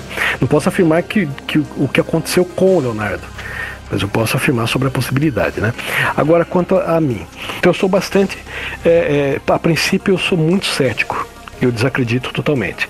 Eu posso te dizer que no primeiro encontro com o Menacom, é, até minha esposa também conheceu esse o Menacom e a, a sensação foi a mesma. É, eu cheguei 100% cético, tá? Depois disso, eu saí 50% cético, tá? Naquele dia. Então, o que para mim já é bastante, cara, naquele momento, né? Naquele, naquele primeiro encontro. Para mim é bastante. Ele conseguiu derrubar no, no primeira, dos primeiros encontros. Nós ficamos oito horas conversando, oito horas seguidas conversando, né? Com ele se colocando numa situação é, do tipo assim, ó, eu vou falar e depois vou ficar aqui, posso ser escorraçado, vocês podem perguntar uh, o que quiserem e eu respondo. Então ele não, em nenhum instante ele, ele se negou em falar, em responder e, e para tudo ele explicava, né, certinho. E eu confesso que que eu saí realmente do, do 100% de ceticismo 50% cético. Entra a, a, parte onde, tá, você pode provar que ele era um extraterrestre? Não, eu não posso provar nada, né? Nem para mim. Né? Mas, mas assim, o, o, o Albano, é, é só para é, pra gente entender, por isso que eu fico gaguejando, é que eu tô tentando raciocinar. A, o lance, por exemplo, você não pode provar que ele é um extraterrestre, mas por exemplo, com as atitudes que ele fazia ali no momento, é, por exemplo, tendo respostas é, de, de coisas que você não falou para ele, coisas que ele não sabe, ele te dava ali.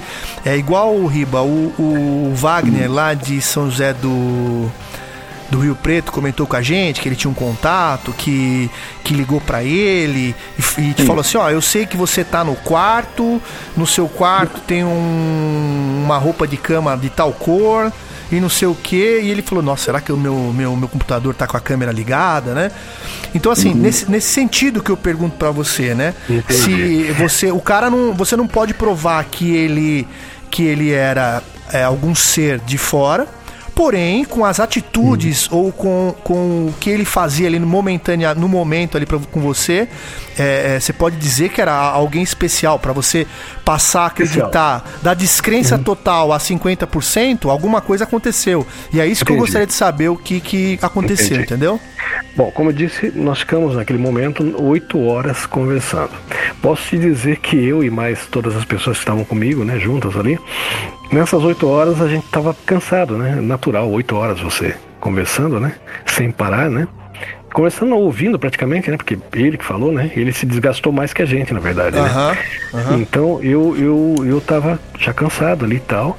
Porém, posso dizer, cara, que olha, nem um sinal de cansaço da parte dele, uma serenidade incrível assim e, e- e- e realmente um- uma aura no sentido de, de sensação, né?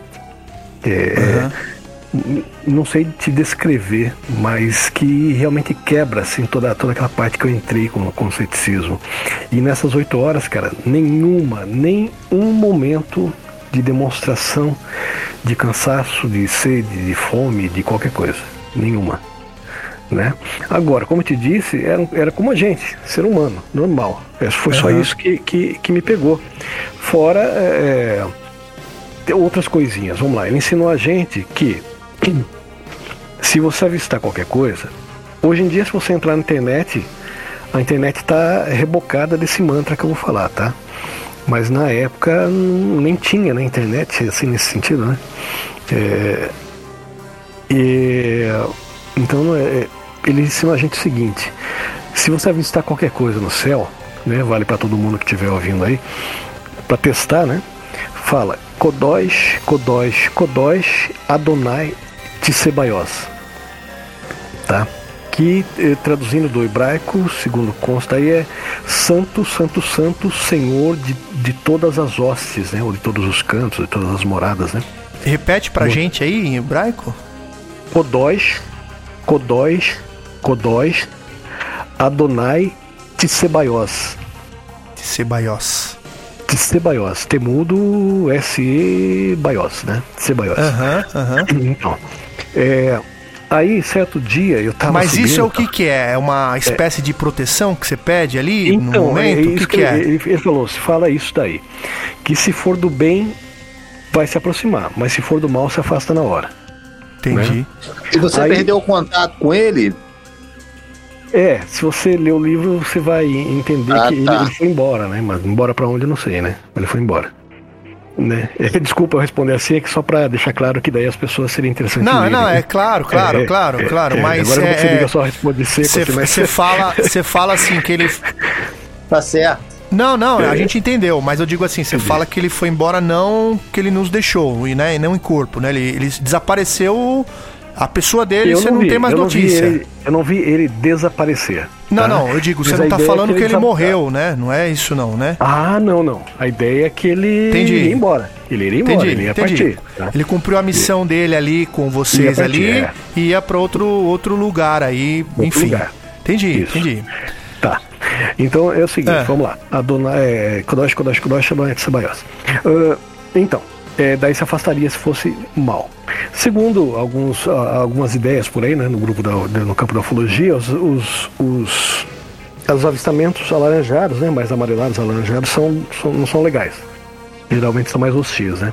Certo Os dia. alaranjados. Isso. É, o- o- os âmbars, né? Âmbars são. Isso, é. O vermelho também é ruim. É, para esses tons aí, né? Segundo ah, ah, alguns relatos de ufologia, né? Ah, e certo dia eu subindo. de O Chico Xavier tá, também falava do, do- dos alaranjados. Falou que esses daí são então. embaçados. É. É, fala que você ia falar aí, eu certo quero dia. saber desses pretos agora, mas vai embora. Fala aí. Como é que é? Eu não entendi. O que, que é? Não, eu quero saber dos pretos, mas depois eu entro nessa. Ah, tá. Continua aí seu raciocínio aí. Então, daí é, eu, eu, minha esposa, a gente tava subindo de madrugada, né? Indo pra, pra casa da minha sogra, né? Voltando da, da, da rua, né? E de repente, até é um objeto que o, o Francis tinha avistado naquela semana também, na casa dele, né? Que é, é na mesma direção. E eu, eu, eu não tinha muitos avistamentos assim de, de cara, né? Esse foi assim um dos mais Porque eu sou meio, desculpa aí, mas eu sou meio, é, como que diz, medroso pra, essa, pra é, é, o fa, é, o famoso cagão, né? É o cagão, né? O borra. Dois. Dois. É, eu, eu falo, eu corro atrás de tudo isso, quero descobrir, mas no fundo, eu, a princípio, eu tenho uma relutância grande, tá? É, todo é. mundo quer ir pro céu, mas ninguém quer morrer, né? É, é, bem isso mesmo, né? Então, né? Daí é o seguinte, eu subindo, cara, e a gente observou é, meio, meio distante, assim, passando um objeto nesse tom alaranjado. E eu, como eu disse, eu tiro sarro de tudo. Eu comecei a tirar sarro. Ele estava indo numa direção. Eu brinquei algo como volta, volta, né? Aquilo virou e começou a vir na nossa direção, cara. No Ixi. alto, bem alto, bem alto. Bem no alto. Só que quando ele se aproximou da gente, no alto, era bem grande. Era uma luz é, arredondada, alaranjada, né? Chegou até a minha esposa do lado aqui, né? Tava Ficou enorme, né? Pra você também, né? Só pra confirmar aqui. Então, beleza. É, né? Lá não foi só eu. Ela viu também. Então, é o seguinte. Essa luz alaranjada. Eu confesso que daí eu fiquei com medo, cara. Eu fiquei com medo e na hora eu, eu lembrei disso que o Menacon falou. E eu acabei falando por falar. Não é que o objeto, naquele mesmo instante, pegou e sumiu, cara. Pegou, não sumiu assim, desapareceu, mas foi embora, seguiu o rumo dele, entendeu? Se afastou, Voltou se afastou, pra... né? Totalmente, totalmente, cara. Aí eu fiquei, caraca, né? Ou foi uma tremenda coincidência, né? Ou que o cara me falou tá sendo posto em prática e funcionando, né? E é isso, tá? Então são, são várias coisas, né? Várias, várias ocorrências e essa é uma delas, né? Fala que você ia perguntar, Riba. Do preço. É... Do no seu livro, hum. Os Primeiros Astronautas, então é, tem algum caso real do quasar que você viveu ou ele é todo de ficção? Não, não, não. Ele é, é todo baseado em fatos reais.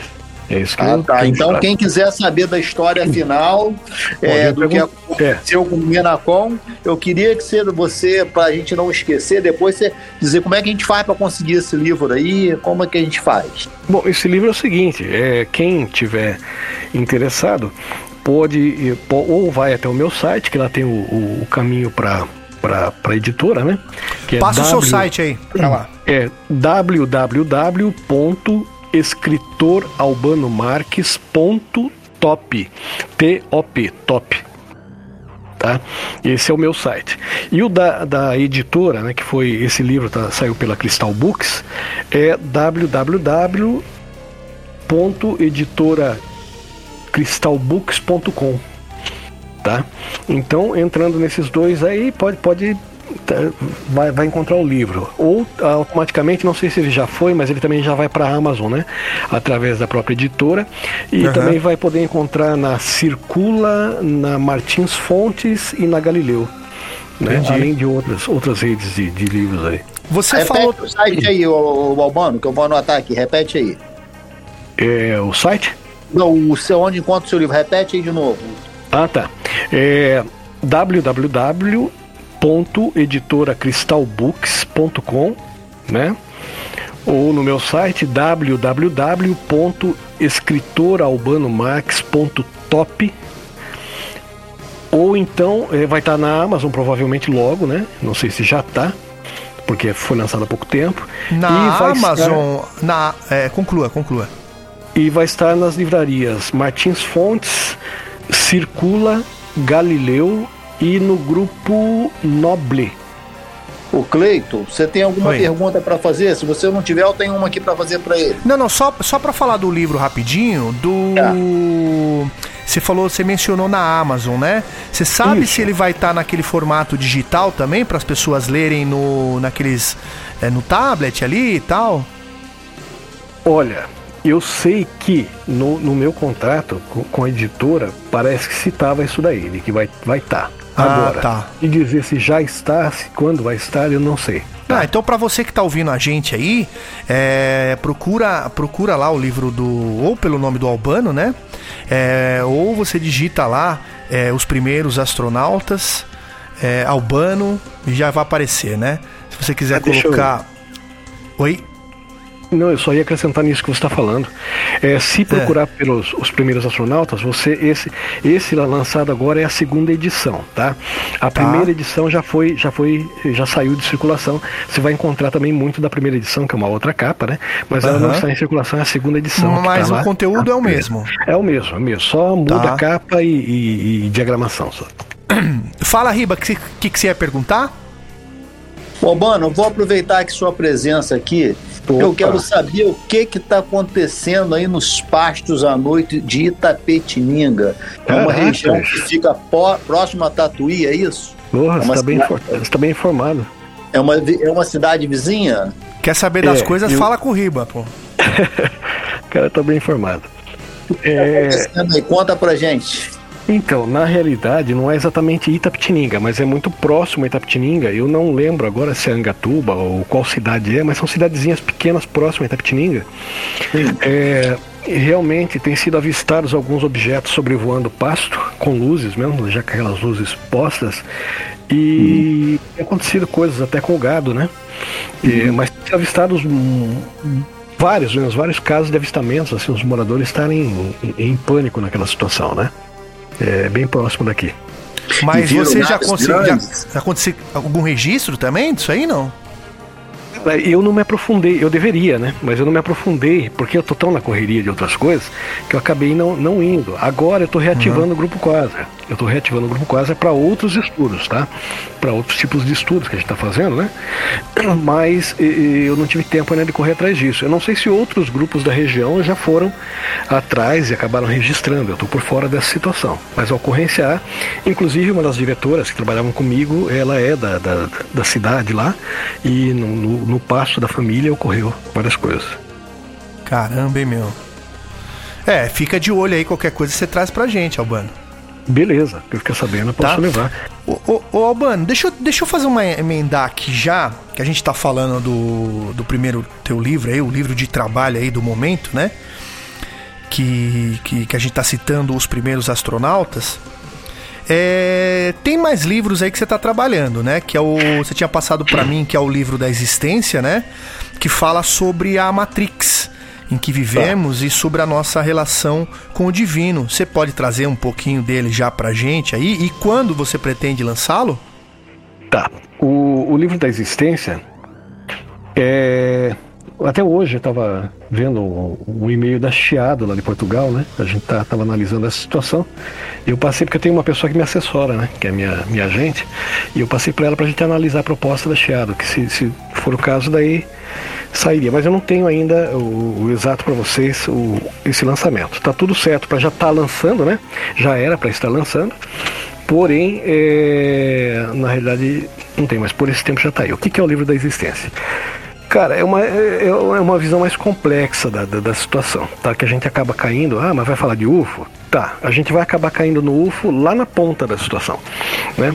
Por quê? A princípio, ele bate na, na questão de que a gente vive numa Matrix, né? A gente vive numa Matrix. A minha, a minha área, como você citou no começo, é, é a minha formação é artes visuais, né? Daí eu tenho a outra pós-graduação e também agora estou com a pós-graduação também da, da arqueologia, né? Mas a minha área é artes visuais. E dentro da, da artes visuais, como professor, eu costumo abrir o olho do, dos alunos, né? Nesse sentido, é porque é uma área de linguagens e códigos. Então eu falo para eles assim, olha, esse lance, eles pensam que arte, que, que arte é desenhar, né? Aí eu falo, cara, não é desenhar. Eu tô aqui para ensinar você a fazer uma leitura de mundo, né? Em que sentido? vou dar um pequeno exemplo da ideia da Matrix para vocês, né? Vocês já sabem, obviamente, mas só para quem estiver nos ouvindo, né? Uh, se eu pegar hoje uma empresa, tipo um McDonald's da vida, né? É, tá lá, porque verde e vermelho. Né? É, desculpa, verde e vermelho, não tem nada de verde e vermelho. É, porque amarelo Verme, e vermelho. Vermelho e amarelo. Vermelho e amarelo, né? Porque amarelo, é, eu falei amarelo e vermelho depois. Porque o, o, vermelho e o amarelo, né? O vermelho, todo mundo sabe, é emergência, ou já, ou agora, né? Aquela coisa emergencial. E o, o amarelo, é, ele desperta a fome, né? Ele desperta fome. Tanto que toda fruta, quando está no momento de, de amadurecer, né, não, não, todas, mas a, a, grande parte adquire tons amarelados. Ou seja, o ser humano ele, ele entendeu regras naturais e trouxe para nossa né, para o nosso dia a dia essas regras, infelizmente com o intuito de aprisionar, né? Por quê? Porque numa informação dessa, ela está te passando, por exemplo, entre como agora. Tá? É isso que está te passando. Né? Você precisa entrar e e consumir aquilo, certo? É, uma placa de, de, que o amarelo também ajuda você a guardar atenção, tanto que o sinal no semáforo o amarelo é atenção. Uma placa de lombada daqui a 200 metros, ela é fundo amarelo, porque sua mente precisa guardar essa atenção que dali 200 metros vai ter uma lombada, certo? Se você quiser estudar é, para o vestibular, você coloca um papel celofane sobre o texto, sua mente vai guardar muito mais esse papel celofane. Muita gente que, que nos ouve os mais jovens não vão saber nem o que é papel celofane, né? Quando não se faz uso ah, quase dessas coisas, né? Mas existe ainda, né? Se você procurar aí nas, nas livrarias, você vai encontrar. Então coloca o papel celofane, você somente vai guardar muito mais informação. Por que eu estou falando tudo isso? Porque a gente vive no mundo onde se você sai da tua casa e vai até a padaria, você absorveu já mil informações. O que, que você precisa quando você vem para esse mundo? Você precisa de um teto sobre sua cabeça, água, comida, né? Um, proteção, certo? E né? É, sono, né? Então você precisa de pequenas coisas. Se, se eu é, colocar ali, é, sei lá, 20 coisas você precisa. Pequenas Muito. coisas fundamentais, né? Exatamente, você precisa de, de umas 20 coisas. E o mundo atualmente diz para você que você precisa de um zilhão né, de coisas. Diz que se você não tiver a nova é, é, caminhonete, não sei das quantas, do não sei o que lá, blá, blá, blá, né? Supersônica, não sei do que, você não é ninguém, né? Aquilo não, você não tem um valor qualquer, né? E, e você sai, sai, nisso. Uma das coisas que eu menciono é, por exemplo, é, essa coisa da, da, da da carteirada, né? Você citou, ah, você é formado em tal coisa, tal coisa, né? Mas e daí, né, no que você é formado? Né? Porque se eu te perguntar, quem foi que entregou o primeiro diploma de engenharia no mundo? Digamos, não havia o diploma de engenharia, mas alguém entregou o primeiro. Né? Esse alguém que entregou o primeiro era alguém que não era formado, mas não foi é, capaz. Não era engenheiro. Exatamente, mas foi capaz de, de mas foi capaz de formar. Claro, correto? Claro. Então, e assim se dá em todas as áreas, na medicina, em qualquer lugar. E automaticamente, antes de ser medicina, o cara era reconhecido como curandeiro, como qualquer coisa, né? Então eu digo Sim. que bruxaria, feitiçaria, tudo é avô da ciência, né? Porque então a gente vive numa matrix que te atribui valores e, e, e te, te engana, te engana continuamente. Quando eu mencionei é, aí fica obscurecido, fica obscurecido o nosso verdadeiro papel nessa Terra, nesse, nesse planeta, né? Uhum. Quando eu, eu te falei lá, nas nossas conversas atrás aí, sobre apontar uma lente para alguém e ir dando zoom até chegar no ponto que você identificar aquela é pura energia, não sou eu que estou falando, é ciência, você sabe que é isso. Se der o zoom, vai chegar no átomo, vai chegar tal, tal, tal, todo mundo é formado e tudo é formado por isso, né? Até a ciência, ela comprova que os átomos conversam entre si. Eles chegam até a se apresentar. Se não acredita em mim, vai pesquisar, né? Qualquer um que estiver ouvindo. É, eles se conversam entre si. Então isso nos leva até coisas do tipo: um átomo daqui está se comunicando com um átomo lá de Marte. Ou seja, o universo todo dialoga, né? Como Sim. aqueles nativos do. do, do, do como que é? Dos azuis lá, aqueles nativos do. do, do Avatar do Avatar, né? Coloca lá, conecta aquela árvore central e todo o planeta se comunica, né? Sim. Então, o universo todo está se falando como um único organismo. Porém, eu não sei a quem interessa, a quem compete. É, vai parecer teoria da conspiração, né? E, e na realidade não é, é a realidade, né? Um grupo, um grupo não sei dizer qual grupo, né? Na teoria da conspiração, alguns acreditam que cinco famílias comandam o planeta, né? É, a quem interessa manter, manter um certo poder onde vai escravizar a outra grande maioria, tá? Uhum, uhum. Talvez, então, é, por, por exemplo, é, é a moda, né? É, a tendência para o ano que vem vai ser tal coisa, né? Porque vamos separar aí de tendência de moda, né? Moda até traz coisa histórica, né? Traz relatos históricos. Nos anos 70 a moda era tal, você lê a, história através daquilo, mas a tendência. A tendência para o próximo verão vai ser essa. Quem disse? Onde surgiu? Como que toda, toda a mídia, no mesmo instante, te dá essa informação? De quem partiu, tem, quem tem essa capacidade de jogar em todos os veículos ao mesmo tempo e fazer todo o resto aceitar. É, um mesmo produto, né? Eu digo que é mania norte-americana, isso, né? Um mesmo produto recebe 10 nomes diferentes ao longo de, um, de uma certa de uma geração para outra, né? É, ele, ele recebe nomes, ele vai se reciclando para se vender de novo. É a mesma coisa que a gente vem sendo vendido há, há muito tempo. Tá? Então você pega lá, eu, eu, não entendo de calça, tá? Só vou citar porque até minha esposa citou isso aí. Que você pega uma calça boca de sino, ela já virou boca de sino nos anos 70, depois foi hip chic, foi hip chic, foi flare, foi no Mas é lá, o mesmo é produto, é né? É o, é o mesmo conceito, né? Uhum. Só que modificado alguma coisa para te vender novamente, para que a, a roda do, do consumo mantenha tudo. E nessa roda do consumo, é, uma grande parte trabalha para manter lá no topo a riqueza para um mínimo. Agora, quando eu digo riqueza, ah, mas você é comunista, você é comunista, não sei, muita gente já deve estar tá falando, né? Principalmente nos, nos discursos atuais, não é disso que eu estou falando. É, acho que as pessoas, talvez quem fala assim, não vai estar tá compreendendo. Eu não estou falando de quem você acha que é rico. Eu não estou falando do seu patrão que tem 10 empresas. Não, não, tá, existe realmente as famílias aí, né, que que é. que estão no topo aí do mundo aí, né? E que a gente é, nunca ouve falar porque não eles precisa, que dão, eles que dão a regra, lógico. Uhum. Exatamente, eu uhum. de riquezas que compram riquezas, de riquezas claro, que claro. compram conceitos. É Quem o rico, rico dos ricos, ricos dos é, ricos, né? E, e, não só de dinheiro, agora vamos, pra, vamos mais além. De poder, né? É, vamos para outras forças. Né? A quem interessa, né? É, essas. É, tá. É, igual assim, fala assim, ah, o presidente norte-americano é o cara mais rico, mais, mais é, poderoso do planeta, porque é presidente dos Estados Unidos? Não, porque uh, quem conhece algum podre do presidente norte-americano tem ele nas mãos. Né? E outra, Quem... né? Existem é. forças acima do presidente americano, né? Exatamente. né? Tanto essas forças aí pra gente abordar e trazer mais pro nosso lado aí, forças Isso. que têm o conhecimento da, dos, é, é do que a gente tá falando aqui dos alienígenas, ou seja lá quem for, é. que silenciam o presidente americano, como, na minha opinião, silenciaram o presidente Kennedy e, e todos os. O, é, o, irmão dele, é, Mary uhum. Monroe, todos que, que viveram e sabiam e que talvez que quisessem na época ali trazer para as pessoas a verdade foram silenciadas, né? Exatamente, chegou no ponto que eu queria chegar, tá?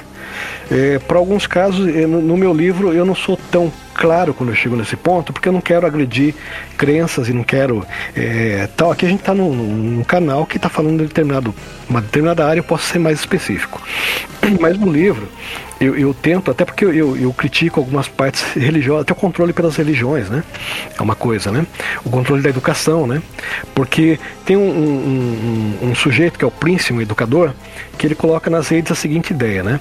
Se você pega um carro dos anos 30, né? E coloca e coloca comparado com carros atuais, você vê uma, uma, nossa, né?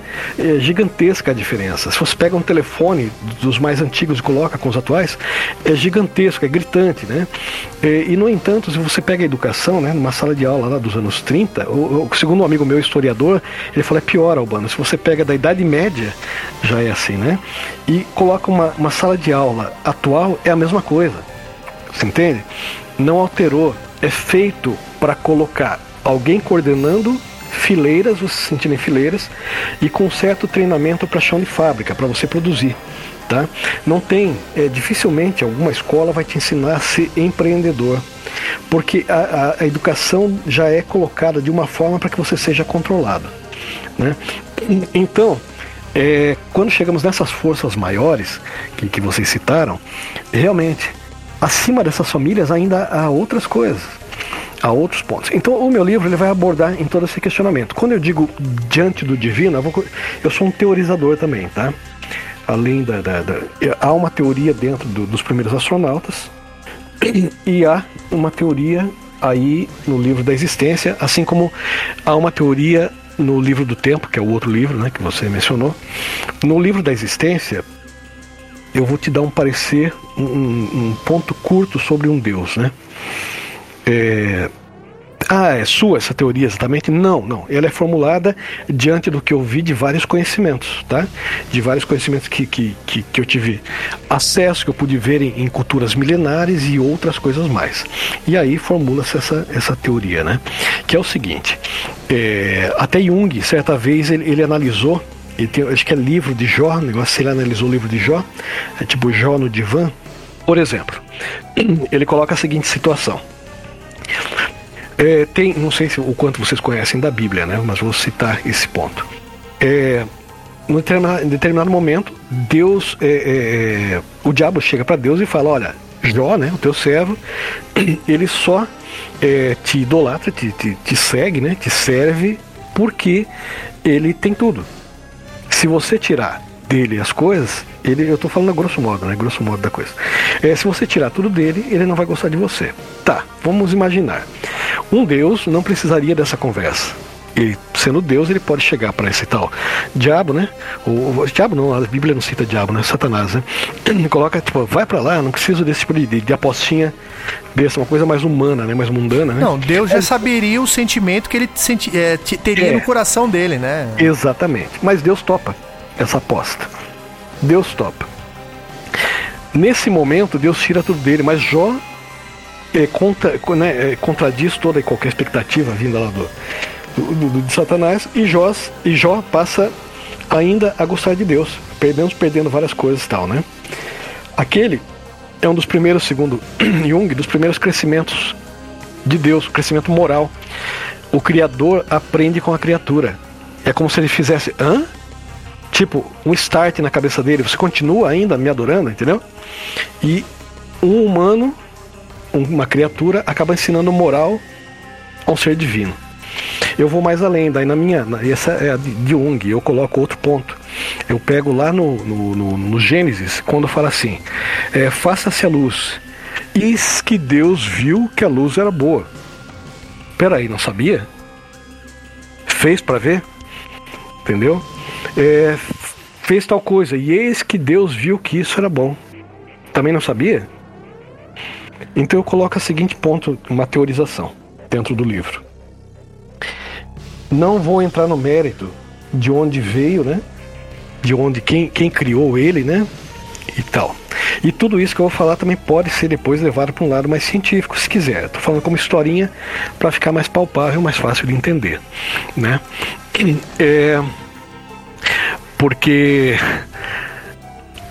quando, quando, fala, quando você fala, por exemplo, por que eu estou falando que pode ser levado para o lado científico? Se você pegar a ideia de que o homem foi feito do barro, e se você pegar a ideia de que nós somos poeiras das estrelas, né, automaticamente é uma semelhança nisso, né? Porque tudo que formou o planeta, tudo que está no planeta, segundo a ciência, veio de alguma estrela que explodiu, né? E, e, os elementos primordiais acabaram caindo aqui e dando início a tudo. Então, quando fala que o homem veio do barro, ou seja, ele veio da própria Terra, né? Não está errado, né? Porque carbono, carvão e o diamante são praticamente, né? Todos da mesma né, composição. Com certeza. Então você, então vou partindo desse princípio. Então, imaginemos um Deus, tá? Um, um fator criador. Vamos chamar de, de fator criador. Imaginemos um fator criador, tá? Onde ele já criou tudo, né? Porque a gente cria, ele cria, né? A gente cria, a gente pega uma coisa já existente e transforma, pega o material. Ele, a ideia de uma divindade é que ele faça do nada, né? Porque não eu não estou entrando que antes dele existia algo, tá? Poderia até entrar depois, mas isso é um outro assunto. Então, aí ele começa a criar.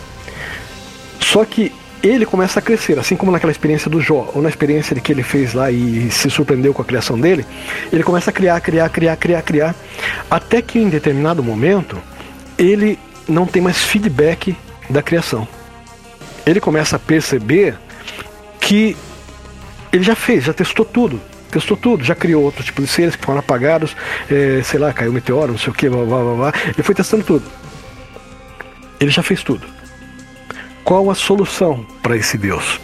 Se ele já não consegue absorver mais o crescimento através da própria criação, porque já chegou no limite total. Ele, como uma central, eh, talvez isso vai mostrar o quanto eu sou antigo, essa fala minha. Havia antigamente a ideia do, do, do, da central de computador e do servidor burro, né? Aquele servidor que ficava sem, não com HD central, né? Hoje em dia já mudou tudo, mas é mais ou menos isso. Então, ele permanece sendo o centro de tudo, mas ao mesmo tempo ele se pulveriza na criação. Ele se, se atira em toda em tudo que é criado. Ele se torna a própria criação. Essa é a única forma dele continuar absorvendo a experiência, experimentando, experimentando isso. Então, é, só que tem um problema. Esse Deus, inicialmente, ele é exato. Esse, fator, fator é, criador, ele é exato. Essa inteligência criadora, ela é exata. Ela é sim, não, é, zero, um. Ela é algo assim. Para que ela consiga criar uma nova experiência, ela cria o fator talvez. Ela cria um fator, ela é binária, ela se torna trinária.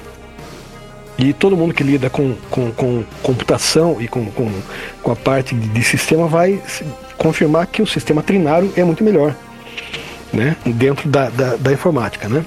Uhum. É, então, ele se torna trinário. Só que colocando isso né, do, do, em forma de historinha, como eu estava contando, ele criou talvez, que talvez muita gente crie, fale da ideia do livre-arbítrio. Né? E, e, fazendo isso, ele, ele consegue, tipo, vou por aqui ou vou por ali. Ah, se eu for por aqui, ocorre isso. Se eu for por... Então a experiência se torna muito mais atrativa e faz com que essa central de programação é, cresça, se amplie muito mais. Se eu estou andando na rua se eu estou andando na rua, tá? E, e, eu, na verdade, isso ocorreu. É por isso que eu escrevo sobre essas coisas, porque cada coisa eu vou pensando, né? É, eu, eu andando na rua, uma determinada moto vindo, eu ouvi o barulho, porque é aquele escapamento barulhento, né?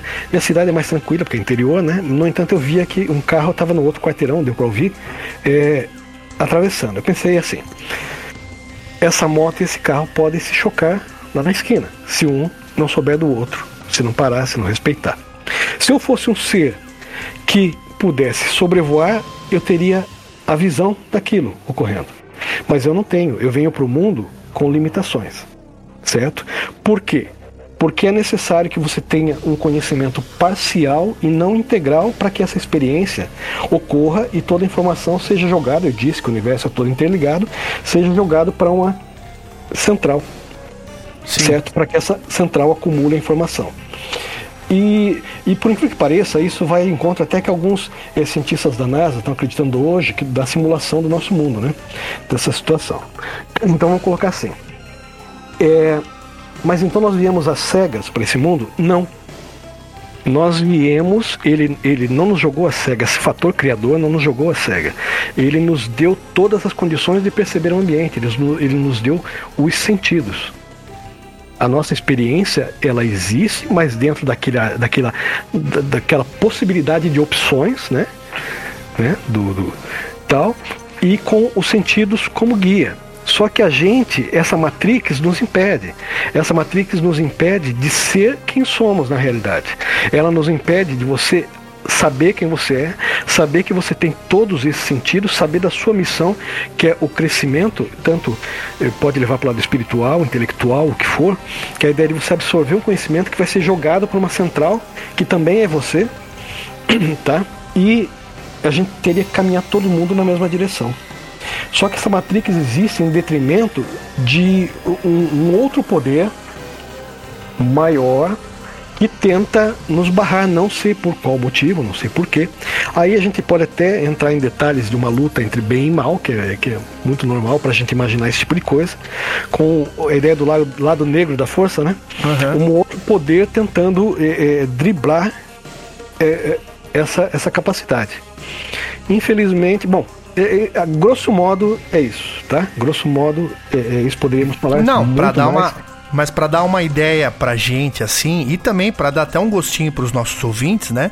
Uhum. É, já que esse livro é o próximo. É, primeiro você vai lançar o, livro da existência, né? E depois é você vai. Esse é, é e depois você vai lançar o livro do, do tempo, tempo, não é isso? O do tempo eu não falei, daí, não, né? E aí, o que, que a gente pode combinar, Albano? Uhum. Quando você lançar é, cada um desses livros, o convite uhum. já está feito aqui para você vir compartilhar com a gente aqui um pouquinho mais. O que, que você acha? Não, eu, eu por mim tudo bem. Você querendo, eu tô aí, cara. Tô, com, a, com a voz mais forte. Só vou te dizer uma coisa. Oi, pode falar, claro. a gente pode viajar no tempo. Podcast Brasil UFO.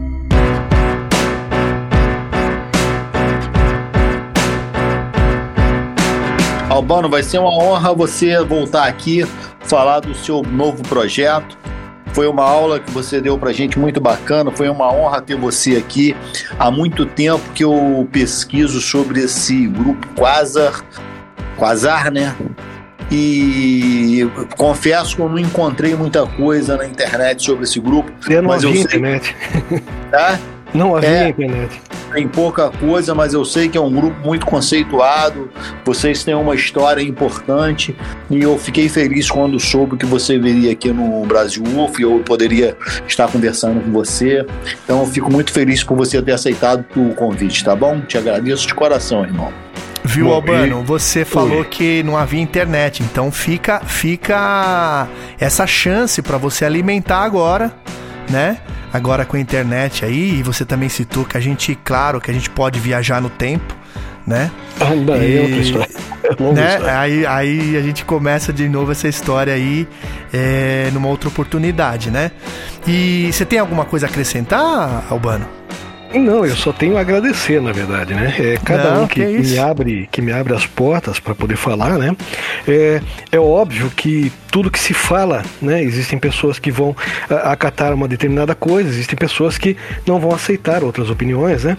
Mas tudo faz parte do processo, né? Tanto de- Claro. de, de aprendizagem do outro quanto até mesmo para mim, né? Claro. E, e por isso eu só tenho a agradecer toda a oportunidade. Se mesmo aquilo que as pessoas não concordam ou aquilo que elas concordam seja serviu em algum instante para estimular alguma chama que elas busquem por algum tipo de conhecimento, para mim já valeu, entendeu? Com certeza. Então esse é o objetivo. A única coisa é fazer. Eu digo sempre no meu site: meu objetivo é fazer com que as pessoas pensem fora da caixa. Só isso. É isso aí, o nosso também. E, e pra gente foi um prazer aí você estar participando com a gente. E com certeza em outras oportunidades é, você vai estar com a gente. É assim que você lançar o livro aí. Eu gostaria de, é, de saber que você me comunicasse, tá bom? E viu, Riba? E você lá no, no- na trilha dos OVNIs? O que, que tem de novidade por lá? Eu, essa, meu último vídeo que eu coloquei foi sobre um caso que aconteceu em Angra dos Reis. O rapaz ele estava na, o- ele estava à noite assistindo televisão. Ele percebeu que o cachorro estava latindo muito e ele foi lá fora. De repente ele viu uma luz, uma luz oscilando, ela se aproximava assim em cima do, do quintal e voltava. E o cachorro agitado. E uma outra, um- uma outra foto interessante que eu coloquei lá foi essa do OVNI da invisibilidade. O rapaz ele estava num cerrado, uma estradazinha de chão assim no interior, e ele tirou uma foto assim da paisagem. Ele não viu nada. Quando ele revelou, tá o OVNI perfeito lá, aproximadamente uns, sei lá, uns, uns 10 metros assim da rua. Uma foto perfeita. Vai lá no meu canal na Trilha dos OVNIs. Tem uma foto perfeita lá de um OVNI lá. E, é- é, e essa foto, pelo que ele me passou, foi tirada nos anos 80, numa época que não tinha muitos recursos. E tá lá a foto. Vai lá quem quiser dar uma olhada na Trilha dos OVNIs. Só entrar lá no canal do YouTube na trilha dos OVNIs. Albano, obrigado, viu, pela presença aqui com a gente, viu? E eu que agradeço. E quando quiserem vir para Tatuí, conhecer o, o filho do Acacil, conhecer as coisas, fique à vontade. Conhecer os Não, morros vamos, aqui. vamos marcar sim pra gente fazer uma visita aí. A gente tá devendo, eu e o Riba estamos devendo algumas visitas aí. Mas aí, Verdade. aí com certeza vai ser um lugar que a gente vai visitar sim. E o filho do Acacil deve ter coisas para contar, hein? Creio que Ah. sim, creio que sim.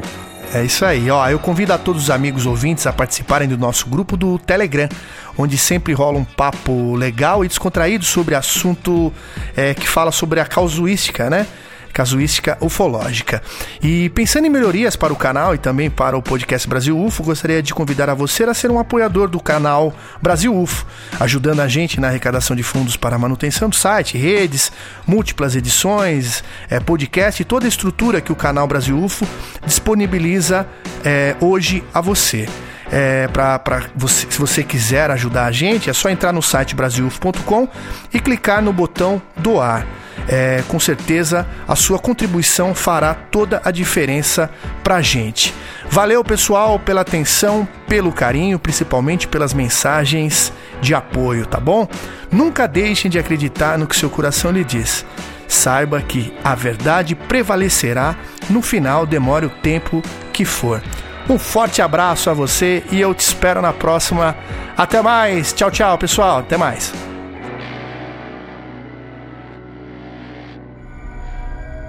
Podcast Brasil UFO.